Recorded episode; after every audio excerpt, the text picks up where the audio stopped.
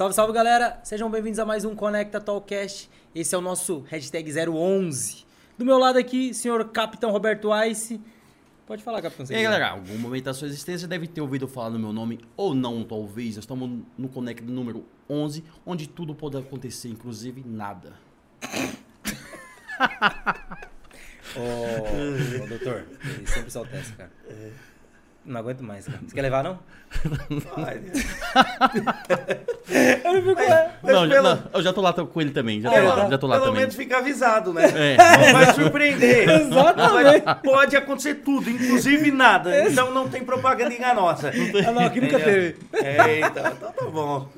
Galera, lembrando que isso aqui não é uma entrevista, tá? É uma conversa. E hoje nós convidamos aqui um cara, pô, pesado. Atuante na área há mais de 10 anos. Ele é bispo e advogado criminalista. E o que mais, doutor? Que você também é da Empresarial também. empresarial e É. tem uma pegada civil que você falou, né? É, na, na parte de processo civil também a gente tem uma especialização. Nossa, que chato, né? Então a gente tá com um cara muito instruído hoje na mesa, porque os dois aqui não são tão, né? Enfim, é, galera, sigam a gente nas redes sociais, Conecta Talkcast, tanto no Facebook quanto no Instagram. Vocês podem fazer perguntas lá no Insta. E, como vocês já estão vendo ali atrás do Cuscuz, tem a nossa parte de divulgação. Se vocês quiserem colocar sua logomarca ou coisa do tipo ali, é só entrar em contato com o e-mail que a gente tem nas plataformas digitais. Tá bom? Primeiramente, agradeço ao nosso convidado, né? Doutor, brigadão pelo, por Eu estar que presente, agradeço. Pra mim, sinto honrado estar Ô, aqui. louco, Eu tô até nervoso. Como diz, né? os- as borboletas na barriga, né? Já até saudei aqui o nosso capitão. É. Posso ficar na posição de descansar? Sim. Agradeço. Sim, senhor. Agradeço, capitão. Eu fico muito honrado de É o maior aqui. fake que existe de capitão. Todo mundo que chega aqui, É. o, o, doutor, pergunta, fala assim, você é capitão mesmo? Ele, não, não, não, não, não, não. Não, não É, posso mas- mentir, né, meu? Mas, olha, você viu o que, que ele tá segurando na mão, né? Então, tem que ter respeito. Então, como diz ele, tá, é, é de verdade, só não tá carregado. Carregado, Só não tá É carregado, é isso aí. É, exatamente. Doutor, como eu tava falando pra você na nossa resenha, cara, você, você- atua dentro de uma área que, é, que você tava até explicando pra gente aqui, né? Mas eu, eu, não teria muita coragem de fazer parte disso, porque, cara, você lida com os casos que são sinistros, né? Já É. chegou a pegar algum pesado, assim, com relação a... Você tentar defender alguma coisa que parece ser meio que indefensável? Não, já bastante. Primeiramente, quero agradecer de estar aqui com você, Deck, com o capitão, convite, Obrigado. toda a sua estrutura, que estão, o pessoal que está aqui. Fico agradecido, é uma oportunidade da gente desmistificar os- algumas coisas, né? Junto aí a audiência do Conecta, o pessoal que acompanha. Então, para mim é um prazer estar aqui. Né? Quero agradecer minha esposa que está junto comigo também, né? Veio aí na, na arquibancada Como comigo. que é o seu nome, amiga? Ellen, a Ellen, É, esposa né? do Dr. minha Luiz. esposa Ellen, né? a gente sempre juntos. Quanto né? tempo já? Alia- Quanto tempo? Aliás, ó, uma curiosidade. Ah. Nos conhecemos na terceira série primária. Você tá brincando? É, Sério? terceira série primária. Caramba, É, verdade. velho. Você aguenta esse cara desde lá? Desde lá. Você tem paciência, hein? É, ela é uma santa, é pro céu. É, é bem. É, e aí a gente agradeço a ela por estar aqui, né? A Betinha também, que a gente já conhece bastante, todo o pessoal que está aqui. É um prazer, porque é uma oportunidade estar aqui, né? O nome conecta. E já é bem sugestivo. É conectar informação, Exato. é conectar pessoas, né? E, e eu costumo dizer que relacionamento vale mais do que dinheiro. Principalmente na minha área. Porque eu tenho que me rela- relacionar com as pessoas. Nós, advogados criminalistas, lidamos com a desgraça da vida das pessoas. né? E é um prazer estar aqui. Pegamos muitos casos, muitos casos aparecem escabrosos, é, homicídios, são estupros, são estelionatos, são roubos. E às vezes as pessoas chegam no nosso escritório é, desesperadas. E elas veem em nós ali até a figura de Jesus Cristo. Por quê? Porque Jesus Cristo foi crucificado do lado de quem? De dois ladrões. Então elas olham ali e falam: é a última salvação. E o advogado criminalista é aquele que vai acompanhar o acusado até o último degrau da sentença. Então nós lidamos com a desgraça alheia, né? E, e tentamos ajudar. Vocês, Porque vocês são a voz, na verdade, dessa, dessa Não. galera, né? nós somos a voz, porque eles não podem falar. Não podem. Por quê? E Por qual motivo, é? por que, que eles não podem É. falar? Porque eles não têm habilitação técnica. Eles não conhecem a parte técnica do direito. Então, como uma pessoa que não conhece a parte técnica vai poder se defender? Eles conseguem falar a hora do seu interrogatório. É a hora em que eles têm a oportunidade de dar a sua versão dos fatos. Mas muitas vezes nós, advogados criminalistas, como estratégia de defesa, não permitimos que o nosso réu venha falar. E por quê? Porque o juiz que está ali, o promotor que está ali acusando, eles são preparados para perguntar. Mas o réu que está sendo acusado de um crime, que pode, pe pode pegar 8, 5, 10 anos de prisão, ele não está preparado para responder. Ele está com uma carga emocional muito forte, então eu só permito que ele responda as perguntas da defesa. Então, hum. para quê? Para que ele, o interrogatório é um ato de defesa. Então, se é um ato de defesa, eu quero que ele responda as minhas perguntas e não as perguntas do Ministério Público e nem as perguntas do juiz. E quando é um caso do Tribunal do Júri, responde as minhas perguntas e as perguntas do jurado que vão que vai julgar aquele réu. Ah, agora eu entendi por que, que a pessoa não. Tem, em alguns países pode isso? O cara tentar se defender? Olha, alguns países têm sim, ele pode fazer sua autodefesa. Autodefesa, né? Que é, fala isso. Né? Mas, que na Justiça do Trabalho, tem um, um, um instituto chamado Jus Postulandi. Ele pode ir lá ingressar na Justiça do Trabalho e fazer os seus pleitos. Olha, a empresa tal não me pagou, não me pagou fundo de garantia, não me pagou 13 terceiro, não me pagou nada. Ele sozinho, até determinado, até determinado quantidade, até determinado valor, ele pode ir lá e requerer diante da Justiça do Trabalho, sem a figura do advogado. Agora, já na questão criminal, não. Se ele não tiver dinheiro para contratar um advogado, o próprio Estado nomeia um advogado dativo, um advogado público para poder acompanhar o processo, para poder fazer a defesa. E os advogados, a Defensoria Pública é um, é um órgão maravilhoso. Às vezes as pessoas falam, ah, não é bom. Não é bom. Só que é diferente de um advogado particular, aonde o cliente chega, paga, e o advogado particular vai dar uma atenção diferenciada. O advogado particular vai fazer uma investigação né? Hoje nós temos um provimento chamado 188 da Ordem dos Advogados do Brasil, que dá ao advogado o poder de fazer uma investigação defensiva. Então estão falando que você, você, Deck, é acusado de matar Tício. E falaram que foi você. Só que naquela noite que te acusaram, você não estava lá junto com o Tício. Você estava aqui no Conecta. Mas estão te acusando. E o que o advogado, você chega lá no meu escritório e fala, doutor, estou sendo acusado injustamente. A primeira coisa, vou perguntar para você, aconteceu? Você vai falar, não, eu tenho testemunha. Eu estava gravando um podcast, eu estava do lado do capitão, a lei, né? o capitão representa a lei aqui, né? Sim. E eu não estava lá. E o que, que eu vou fazer? Você tem testemunha? Tem. No direito à testemunha, ela é nomeada como a prostituta das provas. E por quê? Porque você pode prometer alguma coisa para a testemunha e ela falar o que você quer.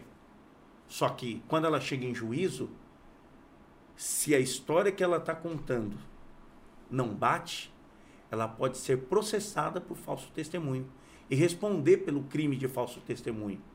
Então é algo pesado para ela. Agora, o que eu vou fazer lá no meu escritório? Olha, Deck, nós vamos fazer uma investigação defensiva. Você estava onde? Eu estava no Conecta. Então nós vamos pegar as câmeras que mostram que nesse momento que aconteceu aquele crime, você não estava lá. Você estava aqui. Para apresentar em juízo. Para que o juiz, olhando todas as provas, possa lhe absolver. Mas, doutor, e se eu mentir pra você? Por exemplo, eu, falo assim, eu, eu matei o cara mesmo. Sim. Matei, matei. Só que eu vou falar para vou chegar no seu escritório, eu vou sentar e falar assim, ó, doutor, tô me acusando disso. Uhum. E, cara, não fiz. Não fiz isso. Como é que você consegue desenrolar uma situação dessa? Então, para você dizer que matou, alguém tem que estar tá te acusando. Sim, sim. Porque você não vai chegar lá chegar aqui para todo mundo, olha, eu matei. Porque senão você já vai ficar com o estereótipo de uma coisa passada que hoje a gente não ouve mais, mas ainda, né, de vez em quando alguém fala, os famosos pé de pato. Aí eu matei. Não, não tem essa, né? É, você vai falar, olha, eu estou sendo acusado de um homicídio. Chegou uma citação lá na minha casa mandando eu em 10 dias me defender. Aí eu vou perguntar para você, Deck, você matou? Não, não matei. Aí eu vou olhar o processo. Porque antes de chegar é, para o Ministério Público te acusar, tem uma investigação policial. Tem um inquérito policial. E para o promotor te denunciar, tem que ter prova. Então eu vou olhar as provas que ele está te acusando e se você falar para mim, eu não matei, eu vou pegar aqui e falar, ó, mas no teu processo tem uma imagem aqui, ó. Você segurando um revólver, você segurando uma faca, você empurrando a pessoa. Então eu já vou falar para você assim, você matou. Porque eu já sei do que estão te acusando. Porque no direito, é, tem, o, o, o, acusado tem uma coisa chamada ampla defesa. E no tribunal do, do no, no, no, no, tribunal do júri, você tem uma coisa chamada plenitude de defesa. Então, para te defender, eu tenho que olhar o que estão te acusando. Então, eu já vou falar para você, Deck. Não adianta você mentir para mim porque a prova já está aqui. Hum. Agora, nós vamos ver em que circunstância você matou. Você matou numa, numa situação torpe? Você matou por causa de dinheiro? Você matou porque alguém é, é, te devia um dinheiro? Por que, que você matou? Você matou para se defender? A pessoa veio contra você, você empurrou, a pessoa tropeçou, bateu a cabeça e morreu. Então nós vamos apurar. Porque se você mentir, não, eu não matei, eu não matei, mas a imagem está mostrando. Não, mas eu não matei. Eu falo, Deck, foi um prazer te conhecer. Hum. Eu não vou te defender, porque eu não vou lá contar mentira. Porque tem uma máxima que o advogado conta mentira, não conta. Advogado defende direitos. E muitas vezes, quando a pessoa realmente mata, nós vamos lá para dizer, matou sim, mas matou nessa situação. Matou para não morrer. Então, é uma coisa totalmente diferente. É igual aquele furto famérico. A pessoa furtou lá um pãozinho na padaria. Mas por que, que ela furtou aquele pãozinho na padaria? para matar sua fome. É porque se ela não comesse, ela ia morrer. Então, a, a, gente lida realmente, nós somos a trincheira, a voz do povo, a voz das pessoas que muitas vezes são injustiçadas. Vocês devem estar acompanhando aí o caso do Lula. Eu não sou petista e não sou nada. Mas vocês viram que hack, os hackers entraram dentro lá do, do conseguir acesso ao celular do ex-ministro Sérgio Moro e viram que ele combinava junto com o Ministério Público. Veja, eu não estou aqui para julgar o Lula se ele roubou, se ele não roubou. Isso não compete a mim, compete à justiça. Mas é uma coisa horrível.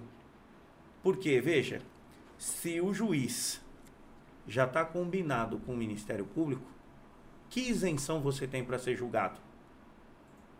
Não tem nenhuma. nenhuma zerado, então, o que, que adianta você contratar um advogado, gastar bastante sabendo que já chega condenado. Você se esforça sabendo o final do jogo. Complicado, né? Não é? Então, nós temos que ter a acusação isenta, o juiz imparcial e a defesa com plenitude de defesa para defender. E como é que funciona aquelas negócios, por exemplo, de é, prisão preventiva? Prisão preventiva. É, por que, que é... É uma boa pergunta. É uma boa pergunta, prisão preventiva. Né? A prisão preventiva é para quê? Para garantir a ordem pública, para que, vamos, vamos dizer assim, uma pessoa que está acostumada reiteradamente, olha, vamos puxar aqui, quando a pessoa é presa, já puxa a certidão dela. A capivara, a famosa é, capivara. A famosa capivara. Deixa eu olhar aqui. Nossa, esse cara aqui já tem seis homicídios. Então, o que, que o juiz olha e o promotor já pede? Eu requeiro a prisão preventiva para garantia da ordem pública, para que não haja intimidação de testemunha. Ou queimar prova, essas coisas também. Né? É. Né? Então, o juiz pede. E porque, de repente, aquele, aquele que está sendo acusado é um, é, um, é um acusado de alta periculosidade. Então, não dá para ele ficar no meio da sociedade. Agora, esse é o verdadeiro instituto da prisão preventiva. Agora, nos dias de hoje, nós ah, muitas vezes vemos situações que é decretada a prisão preventiva para quê? Para fazer a pessoa confessar. Exato, eu ia entrar depois É, desse a pessoa, ah, não, eu não aguento mais, então eu vou aqui, vou fazer uma delação premiada, eu vou confessar. E muitas vezes nós, como advogados, chegamos lá para poder pedir a revogação da prisão preventiva, dizendo para o juiz que ele pode aplicar as medidas cautelares diversas da prisão preventiva, que é o quê? Uma tornozeleira eletrônica, é uma prisão domiciliar, que nem nós estamos vivendo uma época de Covid. Aí, de repente, uma pessoa de 50 anos, em que nunca cometeu um crime. Então eu peço para o juiz para que ele fique monitorado por uma tornozeleira eletrônica, para que ele cumpra uma prisão domiciliar. Para quê? Para que ele não vá para dentro do sistema prisional, aonde nenhuma cela cabe, vai, vamos dizer assim, 10 e tem 40. Então vai disseminar o vírus, vai colocar aquela pessoa, a integridade física daquela pessoa em risco. Por quê? Se nós estamos pregando distanciamento social, como ter um distanciamento social no meio da população carcerária se uma cela cabe 10 e tem 40, 50, 40. 60? Então aquela pessoa está em risco. Então muitas vezes o juiz defere o pedido do advogado, muitas vezes não defere. Então nós temos um instrumento maravilhoso chamado habeas corpus, que nós podemos impetrar perante o Tribunal de Justiça, perante o STJ, perante o Supremo Tribunal Federal. Então nós temos instrumentos. Então depende do quê? Um processo depende de provas. Então quando alguém chega no meu escritório, eu quero escutar a história dela uma, duas, três vezes. Eu gravo ela. Para quê? Para quê? Para que eu possa escutar. Eu vou ser a voz dela, eu vou defender o direito dela. E eu quero fazer uma boa defesa. Eu não quero só ir lá e dizer, não, excelência, ele não é culpado e por isso eu requeiro aí a revogação da prisão preventiva. Ah, não, não deu. Aí eu viro para a família e digo assim, olha, não deu, ele vai continuar preso. Eu não quero isso. Porque nós que somos advogados, às vezes sofremos junto com a família. Nós vemos uma decisão in- injusta. Nós vemos, às vezes, um juiz já mão de ferro, mão pesada. Entendeu? Nós vemos, às vezes, um juiz que não é garantista. Né? Então, nós vemos tudo isso. E em algum caso você falou que a pessoa fica presa esses 30 dias. E já chegou o caso assim de chegar e, e os polícia bater no, no ladrão ou no matador, pode lhe confessar. Que antigamente tinha esse negócio de bater, Tinha, não tinha? tinha. Hoje, hoje não, não, não Não. tem mais. É, hoje, hoje a coisa está um ainda. pouquinho diferente. Só, só emendando, doutor, essa situação Ah. que ele falou, e você guarda isso aí. Tá. É, eu tive um caso na família é, que a pessoa ficou presa, é, não tinha nada, nada provando que ele, que ele, que ele fez Sim, a situação. Ele ficou preso durante oito meses, perfeito. sem provas, sem Certo. nada. E aí, tipo assim, eles ficavam segurando ele lá dentro da cadeia, falando que, tipo assim, era pra confessar também essa situação, né? Sim. Que, que você tinha até citado. E aí, como não, como não foi provado nada contra ele, eles soltaram. Mas ele ficou oito meses Oito preso. meses. Você imagina a família... revolta. com- Exatamente. Então, é- essas E pegadas da esse advogado que defendeu o seu parente deve ter sofrido uma pressão absurda. Pra cacete. Por quê? Doutor, não tem nada Não e tem ele está nada. preso. Exato. né? Exatamente. O que o, o que o capitão colocou aqui é muito importante. Antigamente tinha muito isso. E volta e meia, às vezes acontece. Você chega na delegacia que nem eu faço flagrante. Minha esposa não gosta. Como é o flagrante? É é? Flagrante, eu tô na minha casa e de repente a família me liga. Você trabalha 24 horas por dia. Ah, eu trabalho. 20, é 24 eu horas. gosto de é? trabalhar. A minha mãe diz assim: meu filho é trabalhador. e, e eu fico contente com isso, né? E, e eu sou, e eu trabalho, e eu vivo isso. E eu me esforço, e, e eu crio, e a minha mente é fértil. Eu adoro criar história. É comigo mesmo. Acho que quando ficar um pouco, chegar nos 50, eu vou tentar escrever um romance. Ó, Luiz e Ellen na terceira série. você é, viu é. só? Então, Vamos- vamos- vamos comprar, hein? É, vamos ver se, vamos ver, vamos ver se eu tenho é, competência para criar um podcast desse. É o cacuete. né? Mas eu tô na minha casa, às vezes eu tô lá com a minha esposa deitado com meus filhos, daqui a pouco o meu WhatsApp toca. A família. Doutor, meu filho tá aqui, tá preso. A polícia bateu, acabou, a cara dele tá estourado. E aí, o que que acontece? Nós acertamos a melhor parte. O que o advogado mais gosta. chamado honorários. Ô, coisa boa. Honorários devia ser nome de remédio. É. É, é verdade, né? Eu brincava que quando eu tivesse meu escritório, eu ia colocar lá na entrada escrito assim: liberdade não tem preço. E é verdade, sua liberdade tem preço? Não, não tem. Nós podemos ver um pouquinho o que a população carcerária passa quando a gente ficou preso em casa. Fica em casa. Fica em casa. Todo dia, maciço. Fica em casa, fica em casa. Daqui a pouco, você que não cometeu um crime, você tava com o quê? Com crise de ansiedade. Porque você não sabia o que o vírus poderia causar e você dentro de casa. Agora, o que ele colocou foi muito bom e oportuno juntamente com você. Por quê? A pessoa liga. Ó, oh, meu filho apanhou da polícia, não sei o quê, blá, blá, blá. Isso, isso é uma pergunta. É, tipo, o flagrante, então, você vai no ato da situação. No ato. Então, assim, Exato. geralmente, eu posso ir em loco, que é no local onde aconteceu. Tipo, na casa do, da pessoa, por isso, exemplo. Posso uhum. ir lá. Ou eu posso ir direto para a delegacia, porque ele já foi conduzido perante a autoridade policial, que é o delegado. Então eu vou chegar lá, vou me identificar, olha, sou advogado, vou apresentar minha carteira de advogado. O pessoal fala carteirinha. Quem carteirinha é aquele negócio que vinha no salgadinho antigamente. Não, o advogado tem carteira, ele tem uma habilitação para trabalhar. Então eu vou me identificar sempre com quê? Com muita educação firmeza e elegância. Porque o policial que está lá trabalhando também, ele não tem condição, o computador é ruim, o sistema é ruim, aí não tem impressora, muitas vezes o delegado, os escrivões, é o pessoal que está lá se unem para poder fazer com que a delegacia ande. Quem não já foi na delegacia e já, e já chegou lá, já foi atendido de cara? Difícil. Primeira coisa que fala, ah, senta ali no banco e aguarda. É em todas, né, que é assim, né? Eu não conheço uma pessoa que chegou lá e já foi, olha, tava vazio aqui, sem, vamos vai, vamos trabalhar. Eu tava esperando uma pessoa. Nossa, eu tava esperando um preso, não. Não. Então uma pessoa me liga, eu, a gente, nós acertamos honorários. Eu vou contente e feliz, porque vou receber de imediato. Então eu vou garantir o leite das minhas três crianças, não é? Tem três filhos, graças a Deus então vou contente fazendo aquilo que eu gosto. Chego lá, então me apresentei. Então eu, primeira coisa, a lei me faculta falar com o meu cliente. Então eu quero ver meu cliente. Então quando eu vejo ele agredido, então já vou falar com a autoridade policial, vou perguntar para ele: "O que que aconteceu? Olha, a polícia me bateu, me deu tapa na cara". Então eu já vou falar com a autoridade policial. O que que vai acontecer? O delegado, após ouvir tudo todos os condutores, tudo, ele vai mandar aquele aquele preso para o IML, para que ele faça um exame de corpo de delito. Então vai comprovar.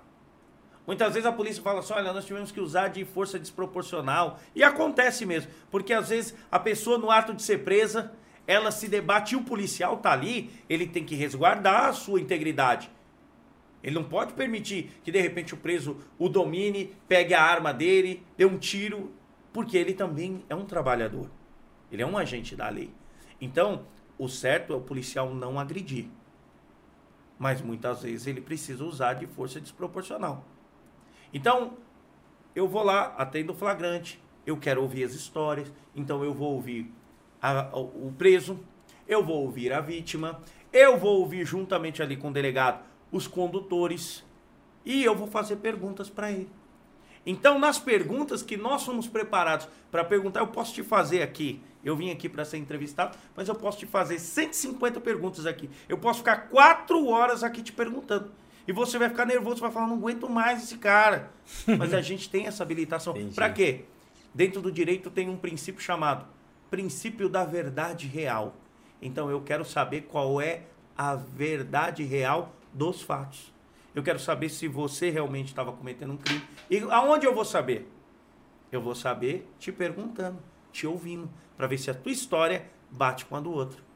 E o mais louco é isso, né, doutor? Tipo assim, por exemplo, não tem nada na lei que, que te obrigue a falar, a, a você falar, a falar a verdade, não. entre aspas, né? É. E, e, fugir. Você pode fugir, né? Sim. Se você, por exemplo, se você não está de acordo com aquilo, você pode fugir. Por exemplo, você não, você não cometeu um homicídio, ou não roubou, ou não fez. E aí, por exemplo, o pessoal vai lá e você, você foge. Sim. Não tem nada que te obrigue a Então, ficar. você tem o direito de fuga. É fuga, você não exato. quer se entregar. Exato. Decretou tua prisão. Você não quer se entregar. A mesma coisa, você também não é obrigado a falar a verdade. Você, no, no nosso país, você não é obrigado a se incriminar. Você pode mentir, você pode contar uma história fantasiosa. Você pode. É, tipo assim, é, tem uma, uma brechinha aí, tipo, que a turma usa. Tipo, assim, eu atropelei um, uma pessoa. um gato. Aí, tipo, eu saio fora do local, vou me apresentar depois de 24 horas depois. 48. 48? É. Por quê? Tem alguma. É porque dentro dessas 48 horas aí você tem o flagrante. Então pode ser decretada a sua prisão naquele momento. Né? Então, por que, que as pessoas vão depois? Para que elas não fiquem presas. Então cessou o flagrante. E por que 48 horas? Para acessar o flagrante, o estado de flagrância. Para que você não, não, não seja preso. Para o delegado não te dar a voz de prisão ali. Mas por que esse tempo determinado de 48? É o que o legislador colocou. Ah, entendi. Tá na né? legislação isso. 24 horas, 48 horas, para que você não seja preso naquele ato. Porque é a mesma coisa de eu chegar aqui, você acabou de atropelar e eu te prendo. E aí eu vou fazer você fazer o, o teste do bafômetro. Uhum. E aí você fala, não, eu vou soprar. Porque você quer ajudar. Você está ali num estado a mil. E aí você sopra e daqui a pouco aparece lá que você bebeu no, no etilômetro. Então o delegado vai decretar a sua prisão. Porque você, embriaguez ao volante, é crime. Total. Agora, você depois de 48 horas, consta ainda álcool no teu, no teu sangue? Então você não está produzindo provas contra você. Então vamos dizer aqui na nossa cidade. Nós temos aqui os motoqueiros. Então você derruba um motoqueiro. Vamos dizer que você não bebeu, não fez nada. E a lei diz que quando você comete um crime, vai um crime de trânsito, você tem que socorrer. Se você não socorre, você incorre em um crime chamado omissão, Omissão. de socorro. Isso é. né? Então veja bem. Aí você derrubou um motoqueiro na marginal. E o que acontece quando cai um motoqueiro? Junta um rebanho lá. Junta um rebanho. Eles são unidos. São unidos. E você, se você ficar lá, o que pode ocorrer? Uma surra. Você pode tomar uma surra, podem quebrar teu carro, podem te apavorar. Então o que eu indico? Derrubou um motoqueiro? Che- fica num lugar seguro, liga pro corpo de bombeiros, liga pra polícia, fala, olha, eu derrubei e eu tô ligando aqui para prestar socorro, só que com medo da minha integridade física ser violada, então eu tô ligando, tô prestando socorro para que o socorro especializado venha, foi em tal lugar assim, assim assado. Então perceba, houve omissão de socorro? Não. Não. Então você não nega o fato, aconteceu, depois, posteriormente, você pode se apresentar perante a autoridade policial, olha, aconteceu isso, isso, isso. Você pode buscar câmeras, porque muitas vezes derruba o motoqueiro, derruba, mas ele provocou. Quem deu causa? Porque um carro bater numa moto, a moto vai ficar em desvantagem. Então quem deu causa? Quem deu causa foi o motoqueiro, mas você está demonstrando. Entendeu? Então, de repente, o motoqueiro pode morrer, pode vir, pode vir a morrer, falecer. E você está se apresentando. Você não está se, você não está se furtando à justiça. Você está dizendo, olha, aconteceu o fato. Mas foi alheia à minha vontade. Ele entrou, ele entrou aqui na minha frente e eu não tive como parar. Então aí o que, que a perícia vai ver? Quanto você estava por hora, qual que era a tua velocidade, estava compatível. E se tiver compatível, está tudo ok, você é absolvido. Você falou uma pegada de, de flagrante, doutor, Uhum. essas pegadas assim. Já pegou já abuso? Casos de abuso? Abuso de autoridade? Autoridade, sim. Já peguei Já. casos de abuso de O que, autoridade. o que aconteceu no, no Então nós, específico? nós depois demonstramos de tudo é feito ali, demonstramos e processamos e mandamos, fazemos um processo administrativo perante a corregedoria, seja da polícia militar, seja da polícia civil, para apurar o abuso. Porque até mesmo aquele que comete um abuso tem o direito de se defender. Olha, eu fiz isso por isso. E aí, aquele órgão de classe, a corregedoria, vai julgar se aconteceu é em razão do abuso, se o abuso aconteceu ou não. Mas muitas vezes acontece. Às vezes profissionais despreparados, às vezes o cara não está num bom dia, às vezes ele está passando por um problema psicológico e pode acontecer. Teve um caso, acho que foi na Baixada, né? Que o, era um. Como é que fala o nome daquele pessoal que. Acho que é magistrado, né? Que ele jogou o um negócio na cara do policial, do Guarda Civil, do GCM. Ah, foi o desembargador. Desembargador. Isso. Exatamente. Por é. exemplo, nesses casos, assim, que ele tá. É. Então, ali no caso, tem uma repercussão muito grande. Absurdo. E filmado é, tudo ainda. Né? Filmado. Né? E foi bom pro guarda ali que ele filmou. Uhum. Ele mostrou. E hoje nós temos como mostrar. Você pode filmar. Às vezes a polícia pode falar: não, você não vai filmar. Mas ele é funcionário público e não tem lei que impeça filmar funcionário público. A palavra já fala público. É, mas eles não gostam. Então veja bem. Ele pegou aquela notificação e jogou no, no rosto do. Ou seja, ali ele era desembargador? Era. Mas ele não estava de serviço. Quem era a autoridade ali? Era o guarda. Né? Então, na verdade, ele desrespeitou o guarda. É, ele queria o quê? Dar aquela famosa carteirada. Você sabe com quem você está falando? Sabe quem eu sou? E hoje a nossa sociedade não comporta mais isso. Acabou. Isso é para a época dos barões do café, senhores feudais, os reis. Eu sou filho do eu sou sou filho do rei Dom Pedro. E daí não não dá mais. Não cabe mais isso numa sociedade moderna nós temos que respeitar direito. E o guarda que estava ali estava trabalhando. Tanto é que o, o, o desembargador foi processado e foi condenado a indenizar aquele guarda. Cabe recurso, ainda vai recorrer, mas no primeiro momento foi reconhecido que ele ali desrespeitou uma autoridade. Quem era a autoridade? O guarda. O, guarda. Né? o, o doutor, você falou, é, só voltando um pouquinho, tá. você pegou alguns casos cabrosos assim que você teve que defender, você falou, putz, eu tenho que defender isso aqui. Olha, você eu pegou algum? Peguei, pode citar, pode peguei, citar. Peguei, ah. peguei um caso de uma tentativa de estupro. E quando você fala de violência à mulher, é muito complicado. Sim. Porque isso é totalmente condenável. Eu, eu, por isso que eu falei pra você que eu não conseguiria defender. É, é, é algo repugnante. Mas por que, que eu peguei? Porque eu tinha certeza que o meu cliente não fez. E por que, que ele não fez? Porque as provas demonstravam que ele não tinha feito. Tem uma coisa no direito que é bonito. Você só pode condenar com certeza. Na dúvida, absolva. Ah, é assim, é? É. Que é um instituto chamado indúbio pro réu. Na dúvida, absolva o réu. Porque como que eu vou te condenar se eu não tenho certeza? Aí é injustiça, não é justiça. Eu tenho que ter, eu tenho que mostrar, olha, ele fez. E fez por isso, por isso, por isso. E eu peguei e eu fui a fundo e eu fui no lugar. Lembra que eu falei da investigação uhum. defensiva? Eu fui no lugar, eu tirei foto, eu vi da onde que ele vinha, eu vi. E, e nesse caso é, é engraçado porque é, é, o réu estava embriagado. Extremamente embriagado. Tomou uma garrafa de uísque.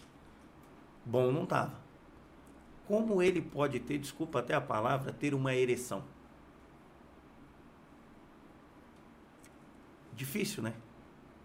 Então nós conseguimos ali uma vitória naquele processo. Porque ele poderia pegar muito tempo de prisão. Quanto é o tempo de prisão, doutor, ah, por estupro? Pode ir de 8 para cima. Ah, Depende das características dele. Se ele já cometeu outro, um crime, se não, já, se não cometeu, se é primário. Tem isso também, né? Tem, se tem residência física. É uma coisa que chama no, no, no, direito penal que é o sistema trifásico. Na hora que o juiz vai dar a pena, vai, vai, vai fazer a dosimetria da pena. Então ele pode aumentar, pode diminuir, entendeu? Então só a causa de aumento e diminuição de pena. Então ali ele conseguiu, a gente conseguiu para ele, né, um, uma uma vitória, porque foi demonstrado que ele não cometeu o estupro. Entendeu? Então, é, é, são casos assim que mexem com a gente. Pô, Pô, eu, tenho, eu tenho mulher em casa, eu tenho duas filhas duas em casa. Meninas, então você fica pensando, poderia ser com a minha esposa, poderia ser com as minhas filhas, poderia ser com a minha mãe. É do jeito então, que eu penso. Então, assim, mas por outro lado, Poderia ser eu sendo acusado injustamente. E como é que faz?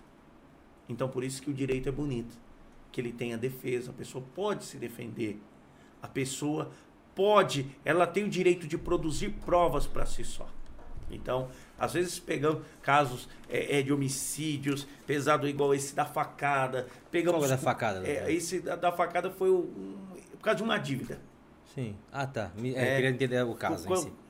Um emprestou 360 reais em 2003.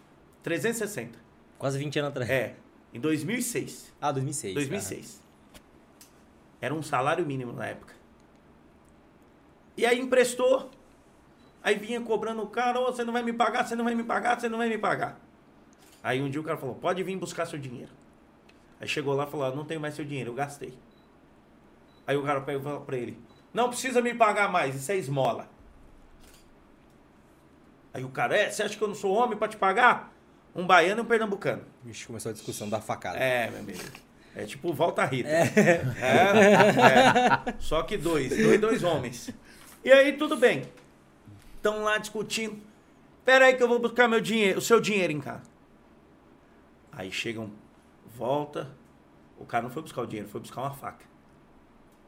Volta, um perto do outro. Você quer seu dinheiro? Ah, eu quero, mas você falou que não vai me pagar. Então toma. Eita. Uma porrada no meio da cara. Aí cai. Aí ele pega a faca e vai dar uma facada no cara que tá cobrando. Aí um põe a mão, a faca pega na coxa. No que a faca pega na coxa, ela entra cortando e sai cortando. E a faca cai no chão. Aí ele desesperado pega aquela faca e dá na barriga do outro. Eita, peste. E aí aquela hemorragia. Confusão Lembra do Jair da- Bolsonaro? Aham. Foi socorrido na hora, por isso que viveu. O outro que tomou a facada na barriga não teve tanta sorte. E demorou uma hora para que ele pudesse ser socorrido em estado de hemorragia. Que é órgão vital nessas é coisas. órgão né? vital. Então, chance. se ele tivesse tomado a facada e sido socorrido brevemente, talvez estivesse vivo. Mas como demorou 50 minutos, morreu. E aí, como você chega lá para os jurados e fala, não, realmente ele matou. Porque eu, como advogado, como defesa, não vou lá colocar um nariz de palhaço na, na, na frente do júri. O júri, quem é o júri? São sete pessoas do povo. Amanhã você pode estar lá. E aí? E doutor, sabe o que é muito louco? Cara, é isso da justiça virou pra- praticamente um espetáculo, né?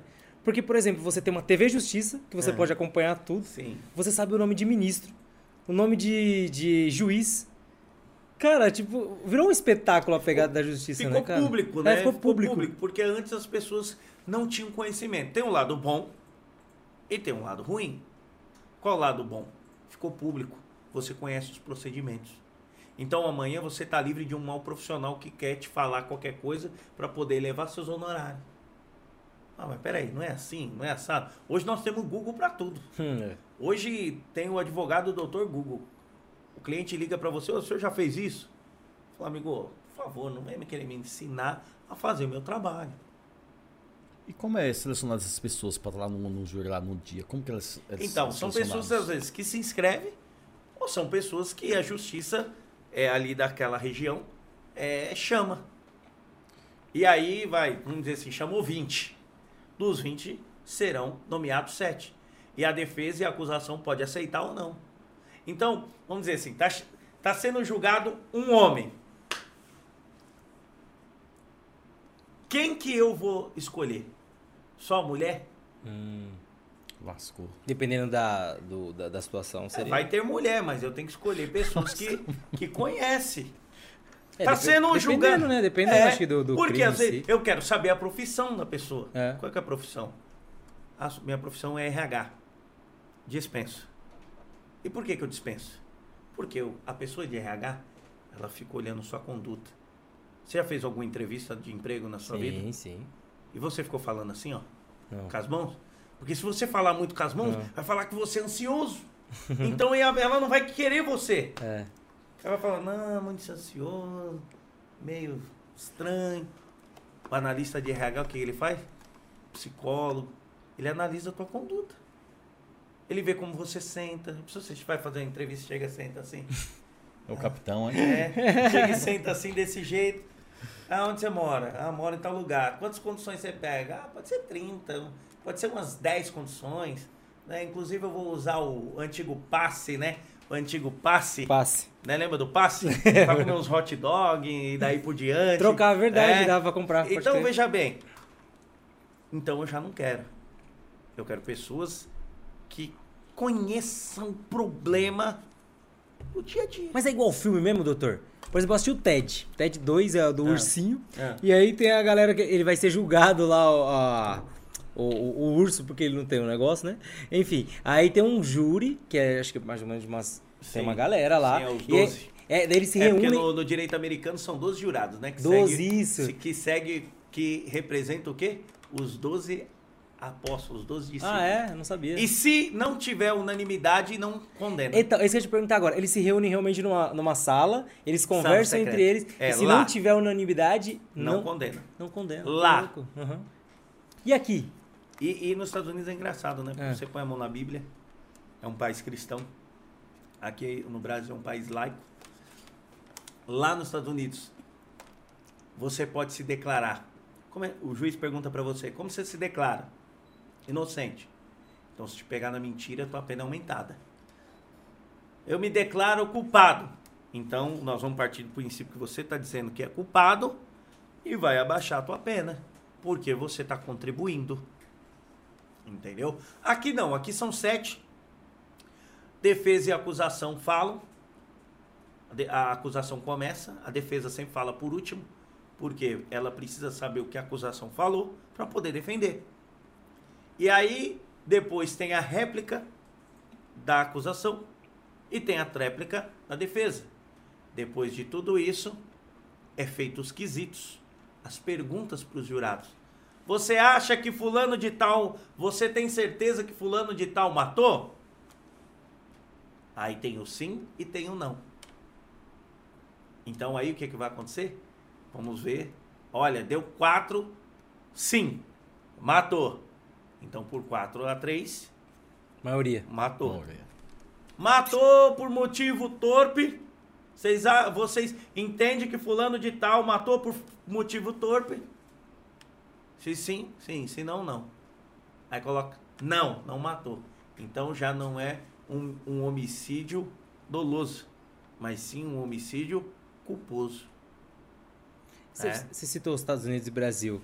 É, a gente vê uma discrepância, acho que meio grande na, na forma de, de justiça, que seria, teria que ser uma coisa unificada, né? uma coisa única, mas a gente vê uma pegada meio discrepante. Por exemplo, se o cara mata lá, ele tem é prisão perpétua, Sim. ou é cadeira elétrica É, lá, pode né? acontecer. É, Depende de cada estado. A lei de cada estado. Sim, verdade. É tipo Texas, assim. É, o no que- Texas tem pena de morte. É, pena de morte, né? Por exemplo, e no Brasil, a gente vê que tudo tem atenuante. Tipo, tem aquelas coisas que as pessoas diminuem a Sim, pena Sim, das pessoas. sim. Nos Estados Unidos também tem. Tem também? Tem. Mas aqui, é é porque assim, ó, veja bem, você pode ter cometido um erro, mas você nunca cometeu. Então vamos dar aqui um- um- uma atenuada na pena, porque é a primeira vez que aconteceu. Pode ter acontecido daquela vez e nunca mais acontecer. E se o crime for passional? Tem ainda, Então, tipo, de diminui tem, também? Não, é, é, um, é um- é um caso. São casos. Entendeu? Entendi. Você tem que olhar se é realmente passional. Né? O cara chega em casa e vê a mulher na cama com outro. Aí o cara vai e mata os dois. Ele tava imbuído ali de uma violenta emoção. Ele vai ser processado, provavelmente será condenado, mas vai abaixar sua pena. Tipo, se o cara for ainda réu primário, tem diminui mais a pena Tem ainda. uma diminuição da pena. Entendeu? Caraca, tá vendo, velho? Tô estudando, filho. Tá Você é advogado também, É, você tá certo. Tem uma partezinha aí do- dos advogados aí, que a gente viu aí. Advogado, com E. É, É advogado, é isso aí, é advogado mesmo. Tipo, do caso do Neymar lá, que a gente salgadinho. viu que, tipo assim, passou uns 3, 4 lá e batia de frente lá nas câmeras e tal, e no outro dia o cara saía fora. Aham. Ali é falta porque a mina mentia ou porque falta de verba ali pra segurar? É, Por causa do Neymar. o o caso do, Ne- do, do, do- do estupro da Nájila, né? Ah, tá, da Nájila. É, da, da Nájila ali, se eu não me engano, passou dois ou três realmente advogados, né? Eu não conheço os autos do processo, mas muitas vezes pode acontecer do cliente não falar a verdade, que nem no caso teve um dos advogados que até conheço ele, e ele falou assim, olha, se ela não me falar a verdade, até amanhã esse tablet não aparecer, eu vou deixar o caso. Então, se o advogado não confia naquilo que o cliente está falando, como que ele vai defender? Exato. Ele vai lá passar carão? Uhum. Ele vai lá dizer, não, não fez, ó, mas as provas estão aqui. Não dá. Não tem como. Então o né? cliente tem que ser o mais transparente com o advogado. Porque é o advogado que vai montar a estratégia de defesa. É uma estratégia. É um jogo de xadrez. É a teoria dos jogos. Quem são os jogadores? Quem é que está ali? Quem é aquele juiz? Como é que ele está acostumado a decidir? Quem é aquele promotor? Como é que ele está acostumado a acusar? Quem é aquela vítima? Da onde que ela veio? O que, que ela fazia? Rapaz, doutor emendou uma série agora e a sequência. Pra ir contra um homem daquele lá, tipo, vamos dizer, eu tenho dois advogados, ele tem 20. Aham. Na lei tem alguma diferença ou não? Não tem nada. Ele pode ter um milhão de advogados. Se os fatos corroborarem, vamos dizer que ele tivesse cometido mesmo e ela tivesse gravado, ele poderia ter um milhão de advogados. Não ia adiantar nada. Nós estamos vendo agora um caso na mídia, aquele cantor Anderson do Molejo, Ah, tá vi. sendo acusado Sim. de ter estuprado um outro rapaz. Nossa. Você não viu isso aí? Não. Tá bombando, filho. Tá bombando, Ah, capitão. bombando. É. E aí, do... ele foi acusado, e aí ele foi lá. Essa foi boa, né? E ele foi acusado de, de, de estuprar o rapaz num, num motel e ter uma, uma conjunção ali carnal ali. Foi, foi. É, entre os dois, e ele não queria. E, e aí. E aí. Ô, doutor capitão. Ô, capitão, você ficou surpreso. É, só por, Não, causa, tá. só por causa do salada mista? é, é isso. É, mas não, ele foi acusado e ele foi à delegacia. Ele foi intimado. O rapaz foi, deu, prestou queixa lá. Falou, olha, eu fui estuprado. Aí foi, levou, Conversa gelada, Engraçado, caraca, mano, engraçado que eu até eu achei engraçado essa história também. Por quê? Se eu não me engano, ele levou um sabonete Oh, e alguma é outra essa? coisa levou pra perícia. E tá em perícia. Vocês podem acompanhar. Não é brincadeira, não. Eu, eu tô falando pra vocês. É a tragédia da vida real. Cara, que louco isso. Eu não sabia dessa É. E aí, ele chega até a delegacia. ele chega até a delegacia e ele diz: Olha, aconteceu mesmo, mas consensual. Transamos, mas consensual. Não houve nada de forçado. Só que ele começou a querer me extorquir. E extorsão é crime. Então, assim, olha, ó, Deck, se você não colocar na mesa aqui no próximo podcast 100 mil reais, aquelas suas fotos que você fez, Pode expor. eu vou divulgar. 100 mil reais pode expor. Aí pode expor. você tem a sua imagem, meu Deus. Aí você vai na delegacia e fala, ó, tô sendo extorquido. E aí a polícia vai investigar. Tem, tem também agora é, da. Como é que fala? É digital, né? Que o pessoal, tipo, por exemplo. É, que nem foram vazadas fotos de uma famosa. Daí ela Sim. vai lá e entra É, com. ela tem até o nome da lei, né? Lei É, Carolina Dickman. Isso, Lei Carolina Dickman. Isso. Sobre. E como é que funciona isso? Tipo, o pessoal ele investiga o- o- os É, computadores. Vai investigar, vai olhar os o IP, Ah, eles vão através do IP. Vai olhar, vai olhar, vai Hum. chegar. Entendeu? Como chegaram. Entendeu? Sim, Só lembro. que assim, chegou, vai fazer justiça, mas o estrago tá feito. Sim, verdade. Todo mundo já viu ela Já nua. viu. Ou tem, né? Tipo, tem gente que. Entendeu? Então, pra imagem, ela que trabalha com a imagem não é legal. Aconteceu isso com aquele ator Estênio Garcia junto com a mulher. Sim. Então, felizmente, eu digo uma coisa: o mal tem tempo para trabalhar. Nós estamos aqui em um trabalho, em uma conversa, enquanto pessoas estão pensando em fazer o mal. Verdade. Né? Ô, ô, doutor, porque a gente vê também muitos casos iguais com fim diferente. Ah, isso é uma boa pergunta. Tem questão também É, às, ve às vezes são iguais, nem sempre.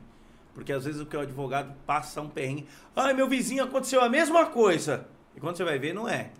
Cada caso é um caso. Mas às vezes acontece.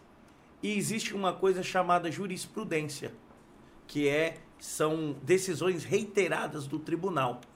Então, para aquele caso se aplica isso. Existe a súmula, para quê? Para evitar essas decisões conflitantes.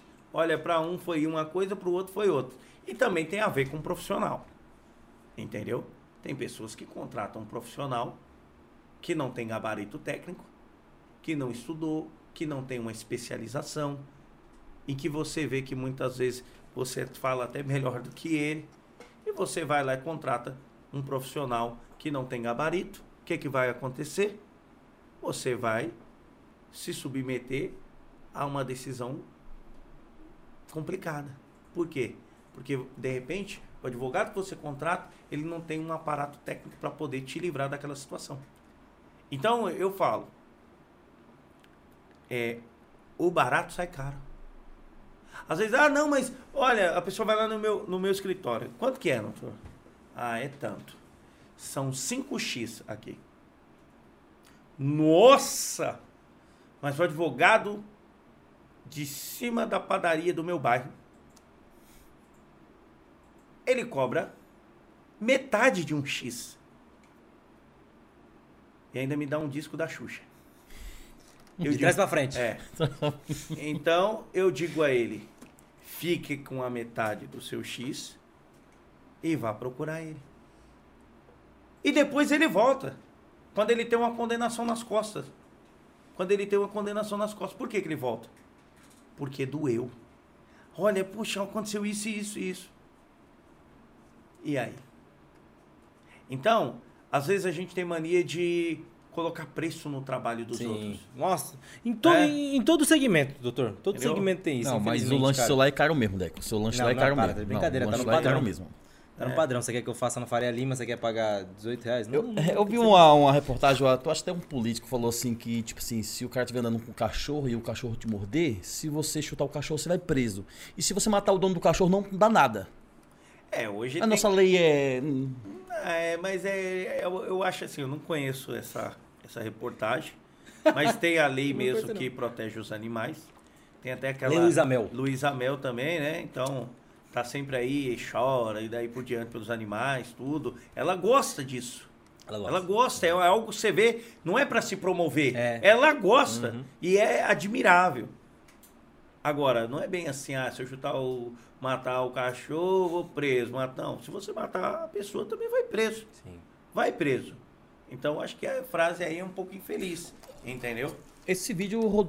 Pera aí rapidinho só pra fazer um intervalo, tá? Pra gente fazer a, a- a nossa virada. É, já já o doutor vai responder porque a pessoa que casou durante muito tempo e a mulher levou o carro, levou tudo. O que, que eu posso fazer pra resolver esse problema? Cinco minutos a gente tá de volta. É nóis, valeu. voltar a trabalhar de novo e comprar outros. Chora.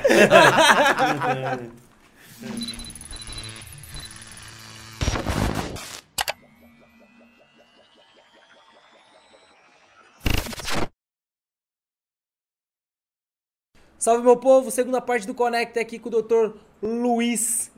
Só contando os casos tenebrosos que aconteceram aqui. Eu vou fazer, dar continuidade naquela pergunta que eu fiz. Doutor, se a mulher a gente separou, ela levou o carro, levou, levou minha dignidade, Nossa. levou o cachorro. O que, que a gente pode fazer para tentar resolver essa situação aí? Primeiramente, diante desse relato, eu me sinto no programa do Gil Gomes.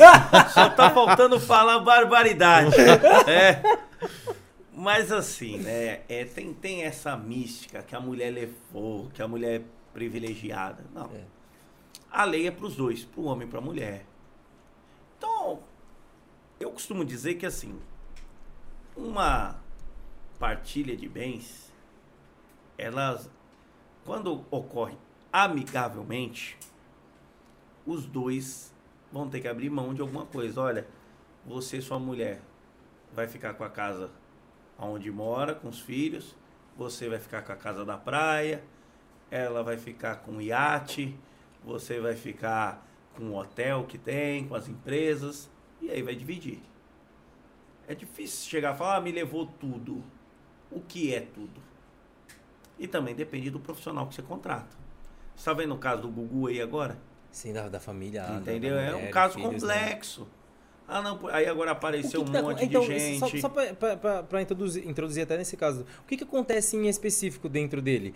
Parece que a, é, os filhos não querem deixar nada pra mãe, é uma coisa do gênero? não, pelo Como é que contrário, funciona? assim, eu não conheço É, eu também não, né, não os sei. autos Uhum. mesmo.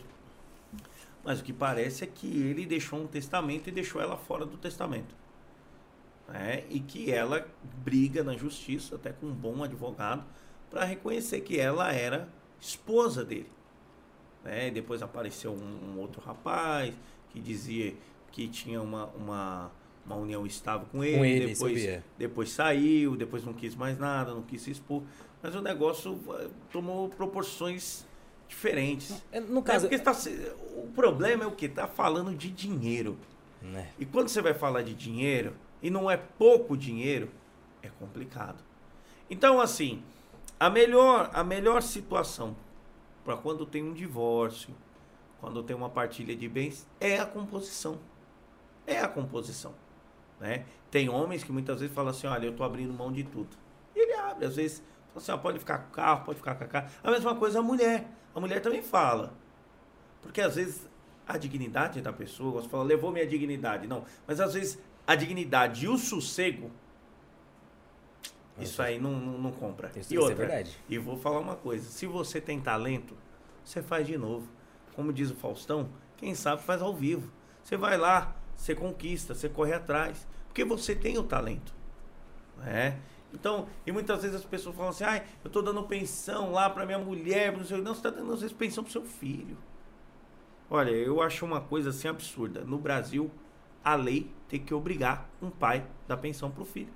Obrigar, porque senão ele vai preso. Se ele não pagar a pensão, três meses, não pagou, pum, cadeia. É absurdo. Ele não precisa disso. Pô, é meu filho, vou dar. Mas aí chega naquele negócio. Ah, mas vo- você tem muito dinheiro e só dá 300 reais. Aí o pai. Não, e você quer muito dinheiro para você ficar com outro. Aí pronto. Aí a, Fica nesse a- jogo, né? a confusão tá armada. E aí quem sofre? São as crianças, os filhos. Eles sofrem, porque eles ficam no meio. Aí vê a mãe falar mal do pai, aí vê o pai falar mal da mãe. E tudo isso interfere No desenvolvimento. no né? desenvolvimento. É e aí depois você vai ver porque você vai buscar um filho lá na cadeia. Às vezes você pega um filho viciado. Porque ele vai procurar refúgio em alguma coisa. Enquanto o pai e a mãe estão brigando e abandonando, ele está procurando. Aí vem um traficante e o adota. E aí como é que faz? É. Então até é, é, nós lidamos, eu, eu também sou um bispo de uma igreja.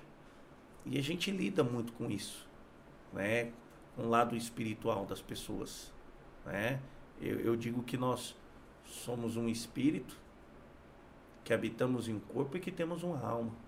né? Jesus diz lá em- no livro de João que ele fala assim: Eu sou o caminho, a verdade e a vida.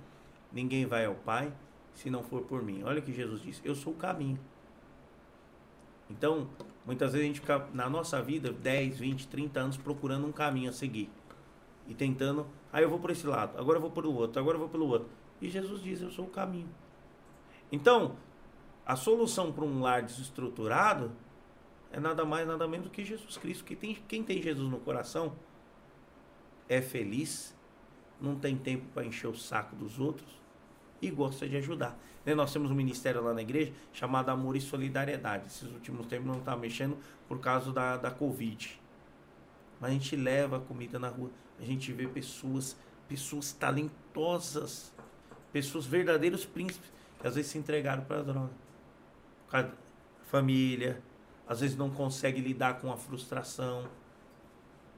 E nós vamos lá levar, às vezes, uma marmita para poder falar, para matar a fome, para conversar com as pessoas, para ouvir as pessoas, né?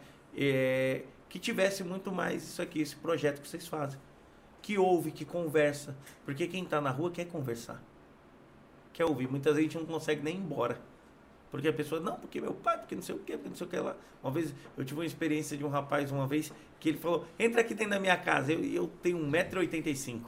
E a casa dele era debaixo da ponte, cheia de madeira. Não, entra aqui, ó, eu adaptei uma lâmpada aqui. E ele queria mostrar para mim, ó, bispo. E a gente pegou amizade. E quando ele via, pô, eu ficava feliz. Então, essa questão familiar, ela é muito importante, ela reflete. Ela reflete na nossa sociedade. É um lar estruturado, um lar onde há estrutura, pode acontecer. Pode acontecer da pessoa ir para as drogas? Pode, claro que pode. Mas a tendência é bem menor. Você falou das drogas, doutor? E entrando nesse ponto né, que a gente estava até conversando na nossa resenhazinha. Uhum. É, rola muito essa pegada, por exemplo, do cara ser preso porque ele está consumindo droga. a droga. Isso. Tipo, vai, por exemplo, ele tá usando maconha e ele é preso porque Sim. ele tá consumindo. Às vezes nem o cara, ele, é, ele é um usuário e por conta de ele tá com dinheiro no bolso, o pessoal acha que ele já tá traficando ou coisa do gênero. É, tem algum tipo de defesa para essas situações tem, assim? Tem defesa. Né? A pessoa que é usuário, ele tem um, é um privilégio, né? é o privilegiado. Né? Ele não estava vendendo, dependendo da quantidade. Né? Às vezes o cara pega lá, é achado com 500 pinos e vai falar que é usuário. Usuário aí é. Aí, meu amigo, é forçar a amizade. Né? Isso é muito. É muito. É, está muito viciado. Está né? muito viciado, é, Está usando demais, Está usando demais. É com moderação. Né? Agora, não dá. Aí fica chato. E a gente, nós como advogado, fala assim: olha, você vai ser processado como um traficante o tráfico de drogas. E é pesado. Porque droga é um crime hediondo. Você é a favor, doutor? Do da liberação? Drogas? Não, eu sou contra. Total? Eu sou contra porque tudo aquilo que causa dependência, eu acho que não é bom para o homem. Eu até estava te falando de remédio. Tem pessoas que é viciada em remédio. Então ela tem que tomar aquele tarja preta. Porque ela precisa. Nós tivemos um caso disso aí, o Michael Jackson, que era viciado lá. Então causa dependência. Tem pessoas que são, são dependentes até de comida. Tem que comer, comer, comer, comer. Então sou contra tudo aquilo que causa dependência. E a droga também. Acho que se a droga fosse boa, não chamava droga. Chamava outra coisa. O, né? eu, eu perguntei isso porque, tipo assim, tem muita gente que consome, por exemplo, a maconha na sua casa usa em casa, ou tipo, não à frente de muitas outras pessoas, assim, sabe? Sim. Eles usam, não sei se para um passatempo ou coisa do gênero, mas eles usam. Para passatempo tem uma bolacha, né? Passa tempo, você vai lá, compra, tem recheado, Nossa, tem sem recheio. Já viu a passa-hora? Já ouviu falar na é, passa-hora? É, a passa-hora é mais barata. É, então. É igual a negresco que é negrito. Assim, ó, mas veja bem, ele, vai, ó, ele quer consumir na sua casa. Você percebe que ele corre o risco de ir numa biqueira? Porque não tem no mercado pra você comprar. Ele, você tem que ir em algum lugar. Aonde você vai?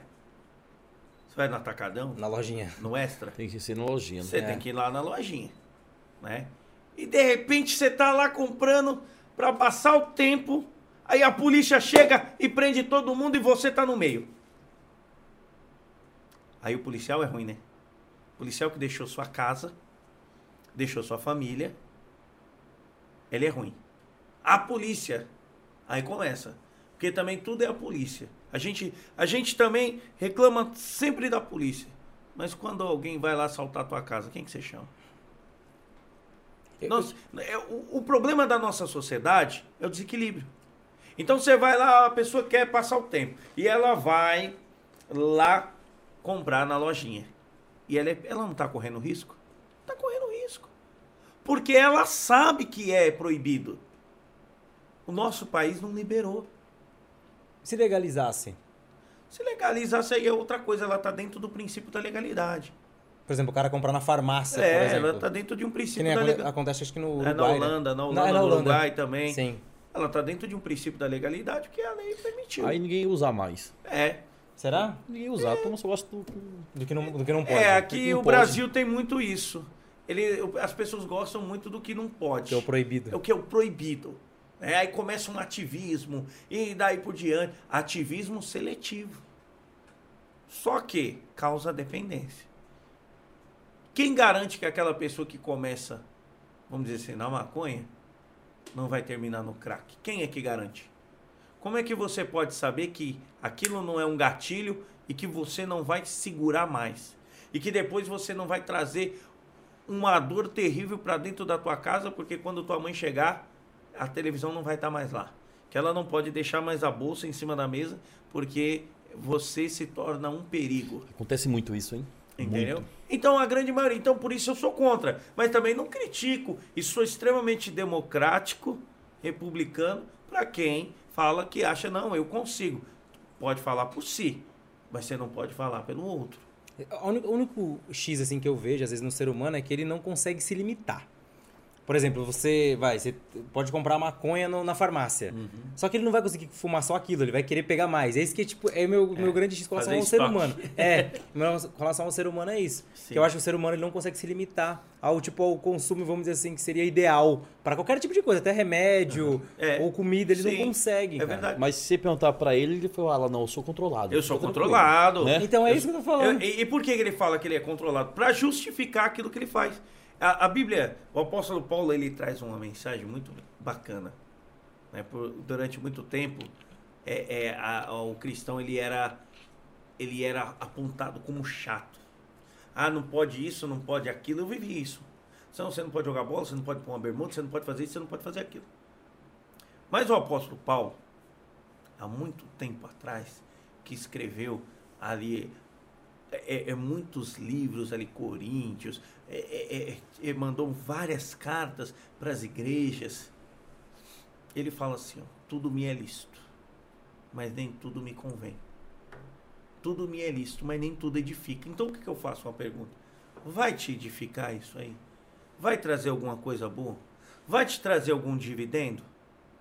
E é você que precisa avaliar. Porque de repente não vai te trazer dividendo nenhum. O que, que a gente está aqui hoje? Algum dividendo traz o Conecta. Ele conecta pessoas, ele traz informações, ele desmistifica aquilo que a pessoa conhece por cima para poder conhecer de uma forma mais aprofundada. Você falou tudo, doutor. Né? tudo que que o no- o nosso programa é, é isso mesmo. É isso, é juntar a galera, tipo, que, pô, você não teria um acesso Sim. pra você trocar umas ideias e ver que, tipo, você é gente da gente. Sim. E eu, e eu costumo dizer isso. Eu falo isso na igreja. Às vezes as pessoas pensam que na casa do pastor, do bispo, Ô, ele doutor. acorda com anjos tocando trombetas. Ô, E doutor, os anjos vêm e das costas do pastor sai asas e ele sai voando e ele não tem problema. Ele tem problema. Se ele não tomar banho, fica fedido. Se ele não passar o desodorante, ninguém aguenta ficar perto dele. Se não escovar o dente, o bafo chega. Somos pessoas normais, sujeitas às mesmas paixões e erros. Erro. Mas qual que é o problema da nossa sociedade? O apontar o dedo.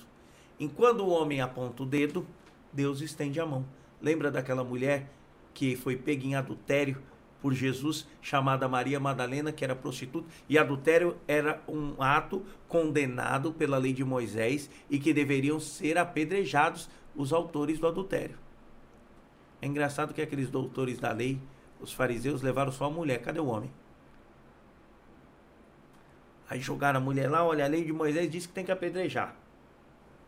E o Senhor o que diz? Aí Jesus começa a baixar, a escrever, ele fala assim: aquele que não tiver pecado, atire a primeira pedra. Aí o pessoal começa a largar as pedras e vai embora.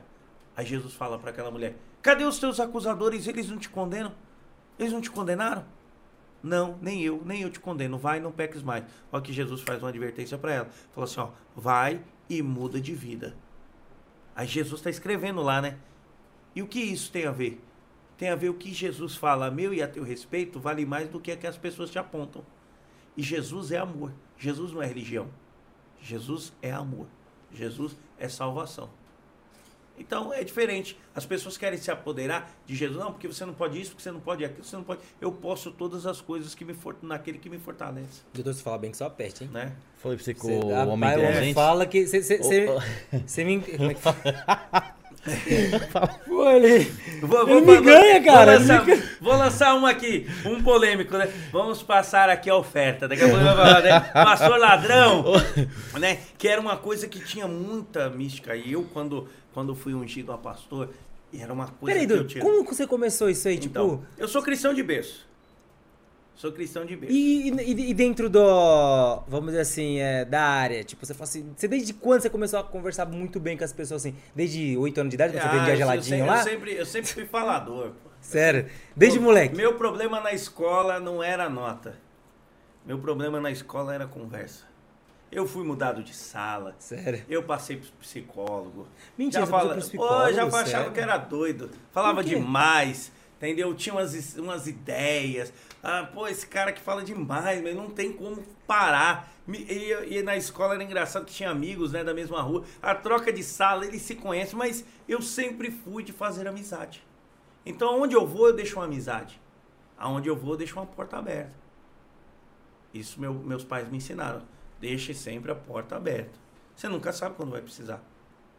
Então vim de família pobre, humilde, minha mãe é pernambucana, meu pai é baiano, tinha dinheiro em casa, não dava para comer passatempo, não dava para comer nem pão com mortadela.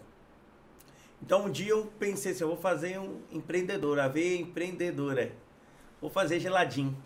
Aí comprei lá os saquinhos de gela- geladinho, ganhei um dinheirinho, comecei a fazer. Lembra que suco? Fazia de que suco.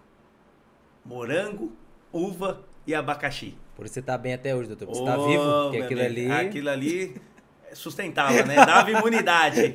né? E aí coloquei uma plaquinha lá do lado de fora. Minha mãe falou, poxa, eu quero dormir, quero descansar. E essa campainha tocando. E comecei a vender, quando o negócio começou a dar certo. Aí já tinha o dinheiro do pão, tinha o dinheiro da passatempo. Um dia eu tinha uma vontade de comer um frango assado de padaria e não tinha dinheiro.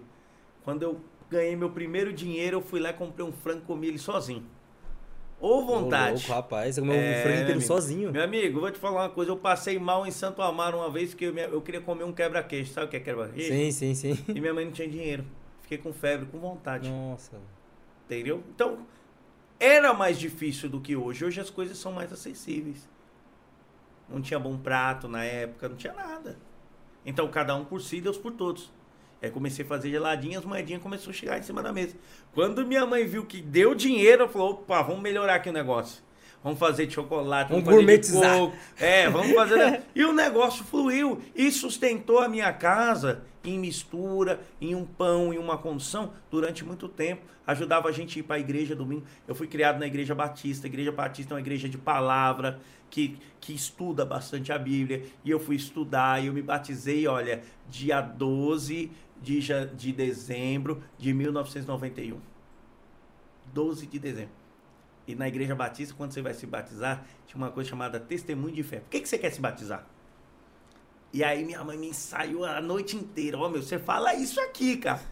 Quando eu cheguei lá, falei tudo ao contrário e não parava de falar. E o pastor, amém, amém, e eu falando lá. Então, assim, a, a, a veia da comunicação já, já vem bastante Desde tempo. sempre. Desde sempre, né? Acho que eu tomei muita sopa de letrinhas. Lembra a sopa de letrinhas da Lembro. Magi? Não tem mais hoje, né? Ah, não. já É, foi, né? e, e aí você vai estudando, você vai se comunicando, você vai falando com as pessoas. Eu fui estudando na igreja também. Eu não sou pastor lá porque assim, ah, não, vou, vou ser pastor agora. Nada deu certo, vou abrir uma igreja, vou viver da obra. Né? Não, eu trabalho. Eu sou um mantenedor lá da obra. A gente tá, comprou um terreno para a igreja, tá levantando uma construção que eu quero levar lá dignidade para as pessoas, para as pessoas de rua, para a pessoa ir lá na igreja, seis horas da tarde, eu vou lá na igreja seis horas da tarde porque tem comida. Jesus disse mesmo, eu tive fome e não me deste de comer, tive sede e não me deste de beber, tive frio e não me deste de vestir. Mas Senhor, quanto que eu deixei de fazer isso para o Senhor, quando você não fez para esse um desses pequeninos aí, ó para esses que não tem que tem necessidade. Então eu quero fazer um vestiário, quero fazer um refeitório, quero fazer da, daquele lugar uma referência. Fala, eu vou lá porque lá tem um balso. Porque as pessoas têm mania de falar assim, "Ah, a igreja é só para o pastor ganhar dinheiro. Gente, É. eu, eu falo, vá lá, abre uma igreja e tenta ganhar dinheiro. Tenta lidar com as pessoas. Tenta lidar. É um que fala de um, fala do outro e daí por diante. Não. Gente, igreja não é para isso. O dinheiro que é re- arrecadado se reverte para a comunidade. É igual o pessoal fala, pô, você quer comprar uma, uma emissora? Não, não quero isso. Eu quero fazer a obra. Jesus era simples. Eu quero ser simples como Jesus. Se eu puder ajudar uma pessoa, já tá bom demais. Entendeu? Então é isso que a gente procura fazer. procura ajudar, procura conversar. Aí você vai vendendo geladinha, a coisa vai acontecendo, você vai saindo da crise. E tudo isso é bom. Porque as pessoas não sabem o que é passar dificuldade. Mas é no meio da dificuldade que você conhece o teu verdadeiro potencial. Como é que você vai descobrir teu potencial se você não passa por uma crise, você não passa por uma dificuldade? Você não vai. Se tudo eu resolver para você. É isso que a gente vive hoje. Os nossos filhos não têm dificuldade, não tem nada, então tá tudo na mão. Ah, eu quero comer isso, tá aqui. Eu quero comer um Mac, tá aqui. Eu quero comer um Burger King, tá aqui. A gente tá numa geração que não fala não para nada. E o não é bom. Você ouviu falar dos Dez Mandamentos? Não é a novela da Record, não. É da Bíblia mesmo. Os Dez Mandamentos. Né? E a música do Eduardo é. Costa. É, o dez, então, os Dez Mandamentos. Eduardo Costa ou Franca Guiar, mano? É, ó. É Franca Guiar? É. Pãozinho dos teclados. Eu achei que era do Eduardo não. Costa, não é do Eduardo Costa? A música? Franca Guiar, Eduardo né? Costa, né? Tem, tem também? Ah, tem né? também, também. Os Dez Mandamentos. Você já leu alguma vez os Dez Mandamentos? Leia, a maioria é não. Não matará, não roubará, não... não. A maioria... Porque o não faz bem. Fala assim para tudo, para os seus filhos, para as pessoas que estão do seu lado. As pessoas gostam, mas não fazem bem, não faz bem para ela. Olha, não pode isso. Ô, me empresta um livro, não. Vou te ajudar a comprar, mas não vou emprestar. Até porque quando você empresta, não volta. É, isso é verdade. Livro ainda? Entendeu? Realmente. Livro esquece. Quer fazer pergunta, capitão? É, que eu vou entrar na segunda tipo, parte. Tipo, é, o Luiz vendendo geladinho e hoje o doutor Luiz no escritório num dos melhores lugares de São Paulo. Sim. Diz que o dinheiro muda o homem. Quem é o doutor Luiz hoje? É, então eu, não, eu preciso ganhar um dinheiro ainda para saber se muda, né? Entendeu? Primeira coisa, né? Mas assim, eu não mudei nada. Eu, eu, eu nasci no mesmo bairro, moro lá, tenho um escritório num lugar bom, é, nos melhores lugares de São Paulo, como você colocou. Mas não mudou nada. Eu sou a mesma pessoa. É claro que as amizades mudam, você amadurece, você fica seletivo com algumas coisas, mas sou a mesma pessoa. Eu, às vezes, se, se precisar, eu vou lá e compro um geladinho também, lembro. Porque a minha origem não mudou. Então, o mesmo Luiz Henrique, que era lá atrás, mudou em cultura, mudou em visão do mundo. Mas se você me chamar para ir lá no, no, no, no deck comer lá um. Por favor. Um, um, um lanche. Eu te aceito. Dentro de um dia que eu posso sair, porque às vezes é num domingo. Domingo à noite assim eu não gosto de sair, porque já na segunda eu levanto cedo. Mas num sábado, tô dentro. Olha. Entendeu? Tô me convidando. Tô só Então eu não mudei. Aqui. Eu como. Eu, eu, uma vez eu tava na rua e a pessoa falou: Ah, você veio trazer essa comida aqui, será que vocês comem? Peguei lá o garfo lá e comecei a comer junto, porque a comida é boa. Então eu não mudei, eu continuo mesmo. Continuo, só que seletivo. Porque hoje o nosso mundo é mau. Às vezes as pessoas se aproximam de você não porque quer andar com você, mas com uma segunda intenção.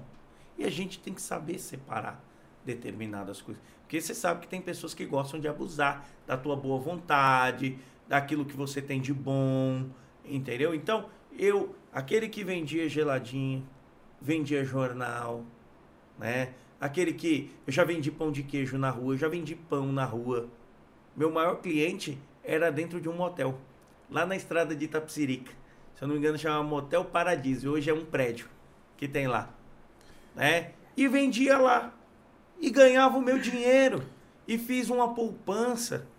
Trabalhei em mercado, fui empacotador, fui caixa, trabalhei em financeiro e não tenho vergonha. Sabe Você por quê? empreendedor, hein, doutor? Porque tudo isso me fez crescer. E trabalhei com gente chata. Eu trabalhei com, com, uma, com uma mulher que tudo que eu escrevia ela pegava e rasgava. Eu não aguento essa mulher, meu Deus do céu. No dia que eu saí de lá, ela falou: tudo que você escrevia era bom, mas eu sabia que você podia dar mais. Então, nós está faltando pessoas que extraem o melhor da gente. O que o, o deck pode ser melhor aqui entrevistando? O capitão. Hoje ele veio com cinco balas na agulha, amanhã ele vem com 12. Então, o que, que a gente pode ser melhor? Para poder contribuir com a sociedade. Então, o Luiz Henrique, de quando é, é, vendia geladinho, o que mudou é que virou homem, responsabilidades, virou marido, virou pai, virou pastor, mas continuo servo. Tô aí para servir. É, como você se sente, tipo, é, você, eu já até já vi, né? Já acompanhei também. É, você serve aquelas marmitas à noite e tal. Quando você chega em casa, você se sente, tipo assim, uma obrigação, um dever cumprir? Como você se sente? É, passa um filme na cabeça. Principalmente que às vezes, assim, eu, igual eu falando de vocês, do, da, dos filhos, das crianças, dos jovens de hoje. Assim, eu como um feijão, não gosto. E às vezes passa um filme na minha cabeça, porque assim, às vezes um filho meu não quer comer uma coisa e que eu vejo que lá na rua aquilo é ouro daquela pessoa. Então passa um filme na minha cabeça e me faz voltar lá atrás. Que muitas vezes eu queria comer alguma coisa e não tinha. Mas agradeço a Deus de poder dar para o meu filho e trazer ele mais perto da realidade. Né? Então passa um filme, eu falo, é um dever cumprido, mas sempre com aquela situação, poxa, eu posso fazer mais, posso melhorar. Porque tem aquela situação também das pessoas que se ela estagna. Fica paralisada naquilo, ah, vou sempre fazer isso. Eu acho que a gente sempre pode aprimorar e fazer melhor. É, então eu sinto um dever cumprido. E outra, outra, outra partezinha aí. É, qual que é a diferença ser bispo, pastor? Qual a diferença? É, então, o bispo, a palavra bispo quer dizer pastor de pastor. Então, eu sou o pastor dos pastores da minha igreja, da igreja onde eu congrego. Então eu tenho uma responsabilidade de guiá-los, de ministrá-los, de direcioná-los, entendeu? Nada mais do que isso. Mas eu vou te falar uma coisa: é, a, nós temos que ser como Jesus, servir. O pastor está lá para servir, para pastorear. Então eu sou um pastor, entendeu? Só a palavra mesmo que é, vem é, é do episcopado e que é de ministério dentro da igreja mas em si não há diferença nenhuma. Doutor, a gente sabe que o senhor é um vencedor, né? É um homem de sucesso. A gente sabe que o sucesso é um esporte para poucos. Do geladinho até aqui, qual foi a sua maior dificuldade de falar, não vou conseguir e acabou tipo atravessando de boa? Olha, eu, eu vou te dizer uma coisa, eu tava conversando com a minha esposa esses dias, ela tava falando uma coisa. O sucesso cega. O sucesso cega as pessoas. E às vezes a gente não percebe. Mas como a gente vem de uma pegada de dificuldades, então o que que acontece? É... Uma das grandes dificuldades, eu, eu fui, eu estudei escola pública. Eu estudei em escola pública. E eu tive dificuldade na faculdade. Porque eu não tinha dinheiro para pagar. Você tem ideia, quando eu entrei na faculdade, minha mãe teve que assinar para mim. Porque ainda a maioridade era com 21 anos. Então tive muita dificuldade de pagar a faculdade. Muita, mas muita mesmo. Às vezes eu tinha que pagar com cheque peixe. Cheque peixe, sabe qual que é o cheque não, peixe? É o cheque não, Quando ele bate nada. Entendeu? Era terrível. Mas Deus foi dando graça, foi abrindo uma porta, foi na dificuldade. E hoje eu dou valor. Pra você ter uma ideia, eu estudei pra caramba. Entendeu? Então, veja, é, é para poder chegar nos meus objetivos. Porque o, o que muda o homem é o conhecimento. Pode tirar seu cargo, olha, falou da pensão. A mulher levou a Rita, levou o carro, levou a casa, levou a dignidade. Mas eu duvido ela levar teu estudo. É, eu duvido ela levar teu conhecimento. Nunca. Não vai levar. Então, se você estudou e tem esse talento, você vai recomeçar em qualquer outro lugar. Porque o talento é teu. Entendeu? O talento, você nasce com ele, mas você lapidar ele. Então a minha maior dificuldade foi fazer faculdade. Foi difícil. Não tinha dinheiro, era, dificuldade, era muita dificuldade. Chegando no final do, do, do já no penúltimo ano, o pessoal da faculdade já não aguentava a negociação minha mais. Tanto cheque peixe. Sabe o que fizeram? Me jogaram pro FIES. Aquele programa do governo. Sim. Mas olha que terrível. Eu tinha que arrumar um fiador. Quem quer ser fiador de quem não paga, gente? Fala pro capitão, seja meu fiador. Eu não tenho dinheiro. O que, que eu estou dizendo para você? Se eu não pagar, você vai você, pagar. Você vai pagar. E Deus preparou uma pessoa muito boa, amiga da minha mãe. Sou grato eterno, sou igual o, os, os personagens do Toy Story, aqueles alienígenas. Serei eternamente grato a ela. porque ela aceitou ser minha fiadora. Mas graças a Deus, Deus me abriu uma porta de emprego, eu fui trabalhar e consegui depois, já no final, pagar a minha faculdade. Né? Então, essa foi minha maior dificuldade. Suei lágrima de sangue. Quando eu passava na porta da faculdade, depois de formado, me dava até tremedeira, de tanto que eu sofri ali. Mas valeu a pena. Por quê? Dou valor. Né? Tá, estamos aqui Top, falando hein? com o Dr. Luiz Henrique Nogueira, um dos caras mais tops que estão sentando nessa cadeira aqui, viu? Obrigado. Muito obrigado pela- Tô, pelo muito à vontade Pelo aqui. conhecimento. Sério, Tô doutor? bem à vontade aqui. Se você tá Tô me sentindo no programa do Jô, né? Só tá faltando você falar, ô! E os cabelinhos brancos, né? Né, Tá novo ainda. Eu Qual? acho. Aonde? Meu? Não, nossa. Ah, tá. Não, meu tá nascendo. Eu vi uns três aqui. Tô chegando lá. Eu já tô na roça Doutor, já. a gente vai entrar na segunda parte aqui do nosso Connect, que é a final, que é, a gente abriu perguntas pra galera, né, e Vamos tal. lá. O capitão já fez 90% delas, Sim, sim. mas tá bom, né? Mas não, eu vou, não fiz nenhuma não, do, É. dos pessoal não. eu vou mandaram, não. replicar Ah. aqui, eu vou replicar aqui uma pergunta que, que fizeram. Como sua empresa começou? Olha, eu, a empresa, o advogado quando se forma, ele já é a própria sua empresa dele. Porque ele é a imagem dele, é- é- ele vende a sua imagem. Mas assim, eu tinha uma, uma parceria, depois ela não, não foi adiante, e aí eu fiquei... você tinha um sócio, então. É, eu fiquei trabalhando na minha casa. Aí minha esposa falou, ah, vamos fazer um escritório, não sei o quê. Eu não queria muito, não. E aí ela foi, foi lá, montou tudo e fez. E a gente começou a decolar. Aí foi crescendo, crescendo e chegamos onde a gente está hoje. Entendeu? Então, é, muita coisa assim devo a ela, minha mãe. Falou, não, vai, vai. Eu mesmo não queria, né? Mas aí o negócio foi, foi crescendo, a credibilidade foi chegando, porque a gente vive da credibilidade. É a nossa imagem. E eu costumo dizer que eu sou resolvedor de problemas. Então eu resolvo o teu problema. Quando as pessoas às vezes dizem que não dá, eu vou analisar a fundo. E eu quero fazer, dá. Eu quero tentar. Então a gente se é, ficou assim conhecido por às vezes conseguir coisas impossíveis. Você fala, ih, não dá. Porque às vezes a pessoa olha, ih, eu não- nem vou tentar porque não dá. Não, eu vou tentar porque de repente dá. O que, por exemplo, doutor? Tipo Olha, eu já, eu, eu já tive casos, eu já tive casos de pessoas que falaram, ah, esse caso, vamos dizer, vou, vou te falar aqui um, um caso que eu tive recente. É, o cara foi condenado, a sentença transitou em julgado, que quer dizer o quê? Não cabe mais recurso. Era a última instância. É, não cabia mais recurso depois de um tempo, passado oito anos, a polícia procurando o camarada e não achava, e nem ele sabia que estava condenado. Foi preso. Caiu numa blitz, preso. Ó, ó, tem um mandado de prisão aqui, tá preso. Foi em vários advogados, disse, não dá. Não dá, não tem o que fazer, tem que esperar a execução, tem que cumprir uma parte para progredir de pena. E eu falei, olha, traz aqui os documentos que eu vou olhar. Fui no fórum, peguei o processo, o processo era físico, hoje é digital. Olhei, olhei, olhei e achei uma brecha, uma nulidade. E conversando com alguns amigos, colegas, né? Tem até um, um, um amigo que é muito mais experiente que eu, falo que ele é o meu paradigma, que é o Dr. Zé Miguel, se depois ele vai ver isso aí, e, e é um cara que é muito bem relacionado, tem uma visão aberta. E a gente conversa, conversa com outros colegas, e o que, que você acha disso? Aí você vai dar sua visão. O que, que você acha daquilo? E aí depois eu vou compilando aquilo e vou dando a minha roupagem. E aí eu consegui soltar o cara porque achei uma nulidade e anulei a sentença.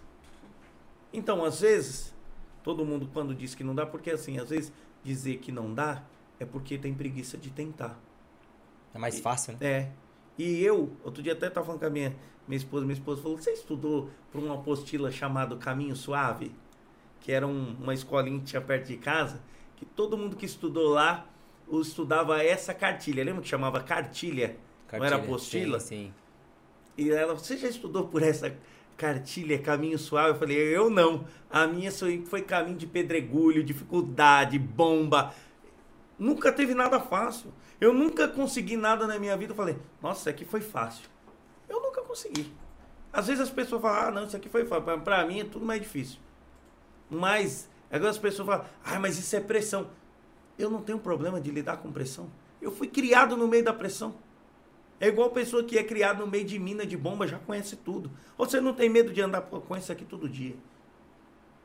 Então, eu, eu falo para vocês, às vezes, o, o impossível, ele atrai. Porque ele é só impossível até você conseguir. Depois que você conseguiu, meu amigo, você abre um caminho para todo mundo. eu vou por ali porque ele não conseguiu. Ele conseguiu, então eu vou conseguir também. Lembra das lojinhas de um real, um 1,99? Alguém começou. Daqui a pouco, todo mundo tava com 1,99. Quando 1,99 não dava mais dinheiro, aí fizeram uma estratégia de marketing. A partir de 1,99. Então podia ter de 1,99 até mil reais lá dentro. E não é propaganda enganosa. Lembra das lojas Marabras? Aí ia lá o Zezé de Camargo e Luciano Lojas Marabras, preço melhor, menor, ninguém faz. Aí começou a surgir a Maribras, a Barrabás, mas tudo com slogan igual a da, da, da Marabras. Sério? E até enganava, é verdade, olha na internet. disso não, cara. É, meu amigo. Mas estava lá. A, a- o letreiro era igual da Marabras. Mas era Maribras, Mara, Mara Marabras. Era, era mais ou menos assim. E não era o Zezé, era outro. Era, outro. Era o E a, Patati pessoa, Patatá. e a pessoa que ia lá comprar achava. E porventura, às vezes, dava até um relógio do Zezé de Camargo Ah. Luciano. Entendeu? Então tudo é de que, quem tenta. Que e o absurdo, brasileiro. gente. E o brasileiro, vamos falar a verdade, ele é criativo. Pra cacete. né? Porra. Muito criativo. Diga por mim. Vamos lá. Doutor, é, mais uma. Alguma vez você defendeu com sucesso o cliente que acreditava ser culpado?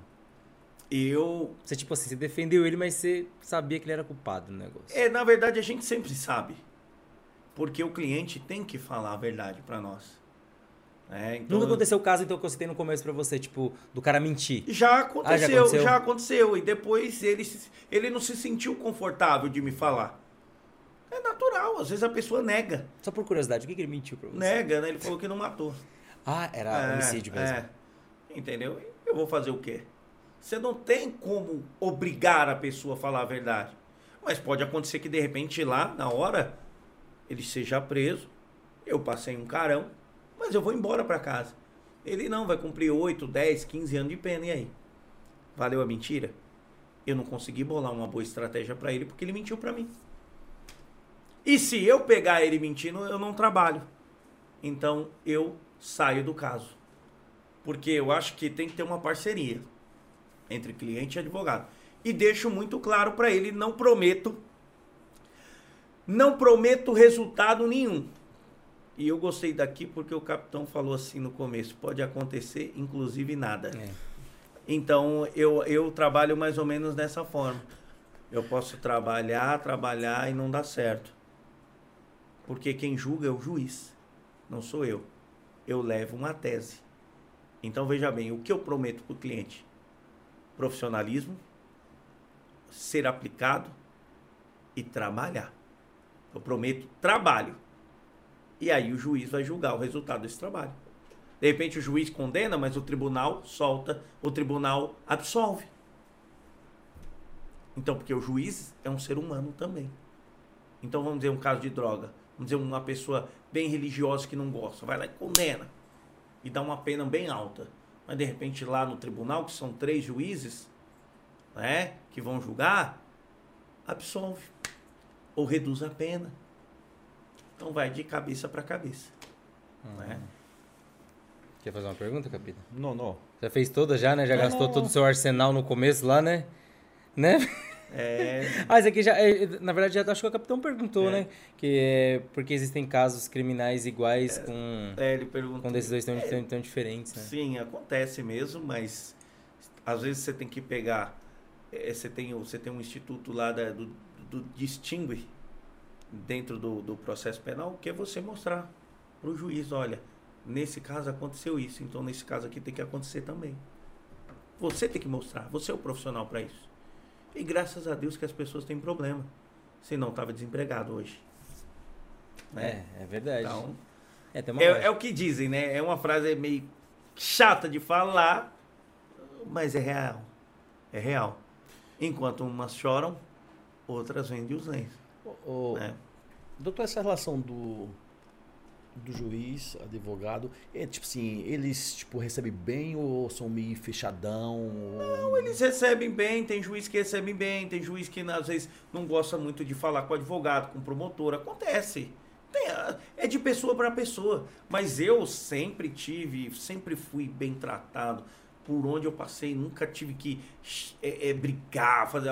É claro que às vezes no tribunal você se exalta defendendo a sua tese, daí por diante, mas nunca desrespeitar o outro profissional que está lá. Eu, é como eu afirmei no começo: firmeza e elegância. Se a pessoa vem faltar com respeito, falar, oh, excelência, eu acho que a gente não precisa chegar né, nesse nível. É, respeite as minhas prerrogativas de advogado, como eu respeito de Vossa Excelência também como magistrado. Vossa Excelência está aqui para julgar, eu estou aqui para fazer meu trabalho e defender. E até porque se eu não fizer o meu trabalho bem feito, Vossa Excelência vai me destituir para o réu não ficar sem defesa. Entendeu? Doutor, pergunta do Márcio, é a última aqui. Você ganhou mais casos ou perdeu mais casos? Primeira coisa, Márcio. O advogado nunca perde, quem perde é o cliente. Hum, tome. Né? O advogado nunca perde, quem perde é o cliente. Mas graças a Deus a gente ganha mais do que perde.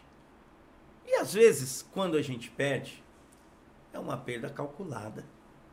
Como seria uma perda Porque, calculada? veja bem, vou te falar aí o negócio do homicídio, sim, é o, o homicídio culposo. Então eu chego lá para os jurados e falo: eu não vim aqui para mentir para vocês. E nem esse homem, tanto é ele confessou mas ele matou para não morrer. Então ele foi condenado, mas continuará solto. Então é uma perda calculada. Para falar a verdade. Né? É claro que às vezes a gente faz uma tese, os jurados é, é, é, não embarcam nessa tese, acham que não, ele matou, então tem que ser preso e daí por diante. Só que a gente ganha, graças a Deus a gente ganha mais, tem uma equipe legal, a gente conversa, faz contraponto. Porque muitas vezes você tem muita certeza daquilo. Ah, não, é isso, isso, isso. Mas não teve alguém para te fazer um contraponto falar. E se acontecer isso?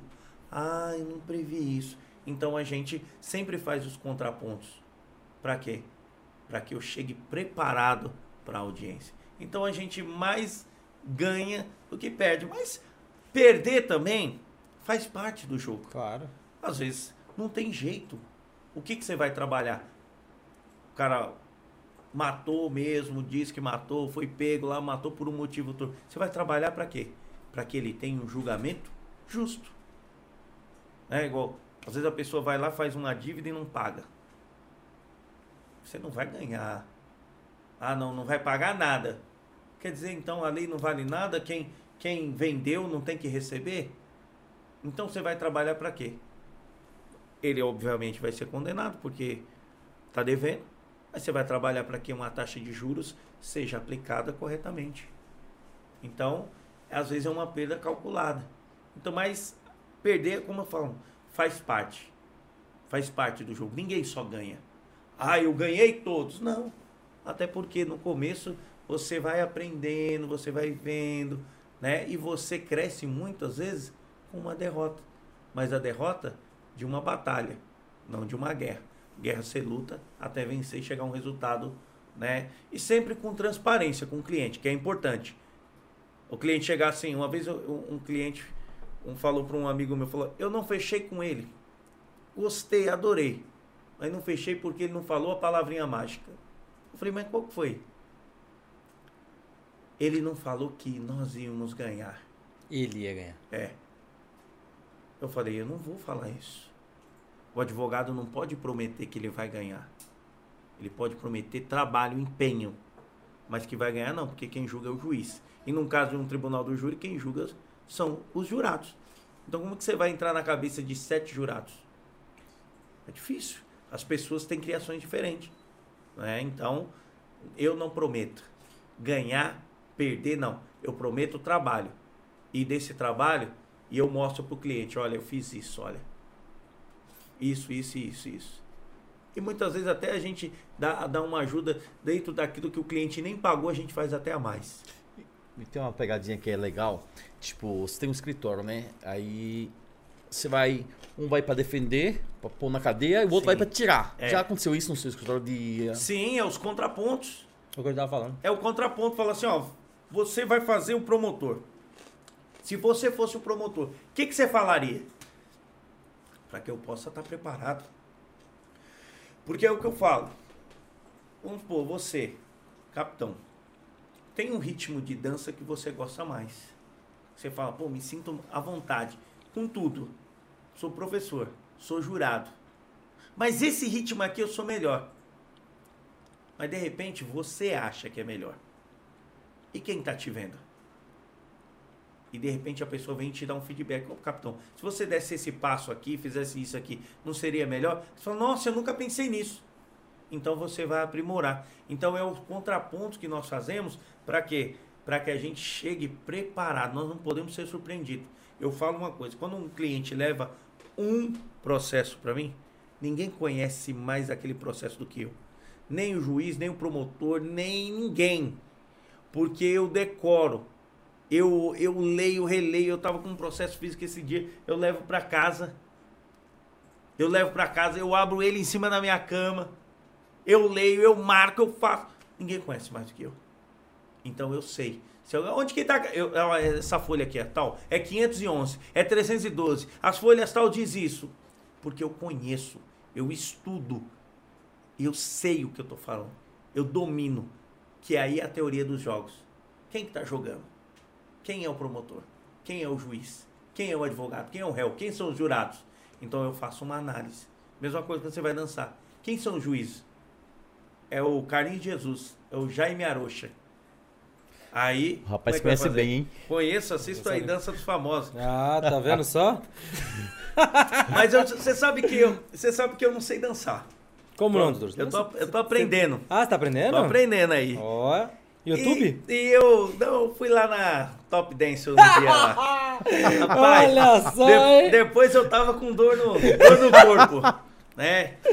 E eu não, não era muito, era meio tímido, assim, não, pessoal ah, você é tímido? Sou. Mas eu fui lá até o capitão e a professora Carol me deu uma aulinha lá. Aí ele fez uns negócios lá, eu falei, meu Deus, se eu fizer isso aqui no outro dia, pode chamar o SAMU pra mim. E é engraçado, eu sempre passava ali na Vila Maria, na, na, na- no Ibirapuera, naquela ponte em cima da Bandeirantes ali, sentido vereador, e tinha uma escola ali do Jaime Arocha. Não sei se vocês lembram ali.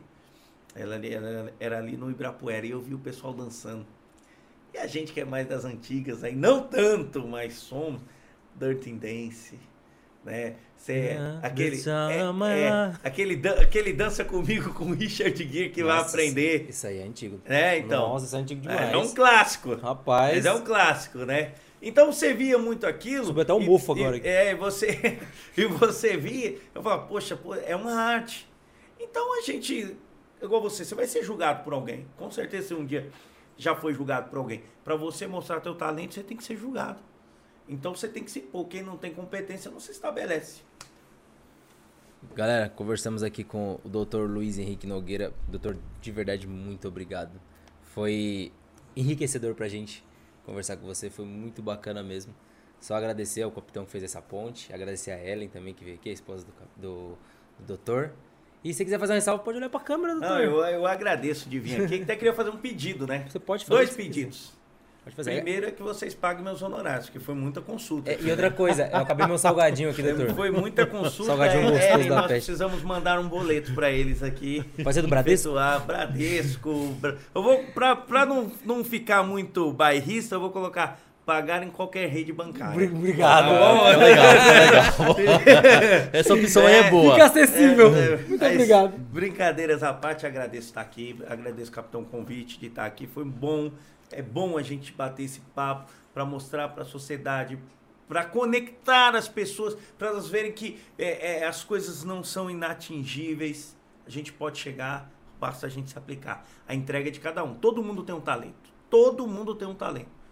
Agora, você maturar esse talento, aí é com você. É de cada um. A entrega é de cada um. E queria fazer um, um outro pedido, agradecer o pessoal da técnica que está aqui, todo mundo. Agradeço a Betinha também, que a gente já conhece bastante. Olha pra câmera doutor. Né? Agradeço, é um prazer. E queria fazer um pedido, se vocês permitirem. É eu sim. queria fazer uma oração. Fazer? Uma oração. O que é uma oração? Oração, né? Quando a gente está na escola, né? Uma oração. Fale a oração, né? Aquele verso. Oração nada mais é do que você conversar com Deus, como eu conec- conectado aqui com vocês. Oração é conectar com Deus. Você sabe que quem inventou o conecta foi Deus. Como? Quando enviou seu filho Jesus na terra para morrer na cruz, ressuscitar ao terceiro dia e conectar a humanidade com Deus. Então, antes do conecta nascer no coração de vocês, nasceu no coração de Deus. Posso fazer uma oração? Deve. Então tá bom. Sim. Pai, Deus, tu és maravilhoso e eu agradeço pela oportunidade de estar aqui com essa galera sensacional. Eles são espetaculares, são talentosos, talentosos, que o Senhor possa abençoar a vida deles, que o Senhor possa abençoar esse projeto, prosperar. E muito obrigado, que cada um que veja essa entrevista, esse podcast, possa ser abençoado, possa ir além, possa saber que podemos todas as coisas no Senhor que nos fortalece. O Senhor nos dá saúde, nos dá vigor e a parte da entrega é nossa e nós vamos além. Abençoa a vida dos teus filhos. Em nome de Jesus eu faço essa oração. Amém. Muito obrigado, gente. Obrigado, doutor. Valeu É. mesmo de coração, cara. Vai bater palma? Vai bater? Não sabia que podia bater palma. É. Pode sim. Falei que o cara é inteligente. obrigado. Muito. Esse é o final, esse é o final. Galera, agradecer a todos os presentes aqui, a todos os da técnica. Hoje estamos com o público mega reduzido aqui. O Rony não pôde vir. Não deu satisfação, já falo pra vocês logo. Não sei porque ele não veio. Mas enfim, agradecer ao capitão, ao Will, a Mayumi, a Ellen, esposa do doutor. Doutor, pelo por estar Obrigado. presente aqui, foi muito Agradeço. bacana, como eu falei pra vocês. Gente, o áudio do doutor sai hoje, dia 9, tá? Às 20 horas. E o vídeo sai na. Que dia que é hoje? Terça? Ou segunda? Segunda. Não, é terça, terça, hoje é Terça, terça. é terça. Quinta-feira, quinta-feira sai o vídeo. Beleza? Galera, próximo convidado, topzera pra vocês, já a gente divulga. Valeu, obrigado por mais um Conecta. Ah, só, só uma. Só ratificar uma coisa. O negócio da, da esposa é brincadeira, viu? Eu só tava só contextualizando com o doutor. Ninguém me roubou minha dignidade nem nada, não. Tá tudo ok. Beleza? Meu, Muito obrigado. Valeu, galera. Valeu, um.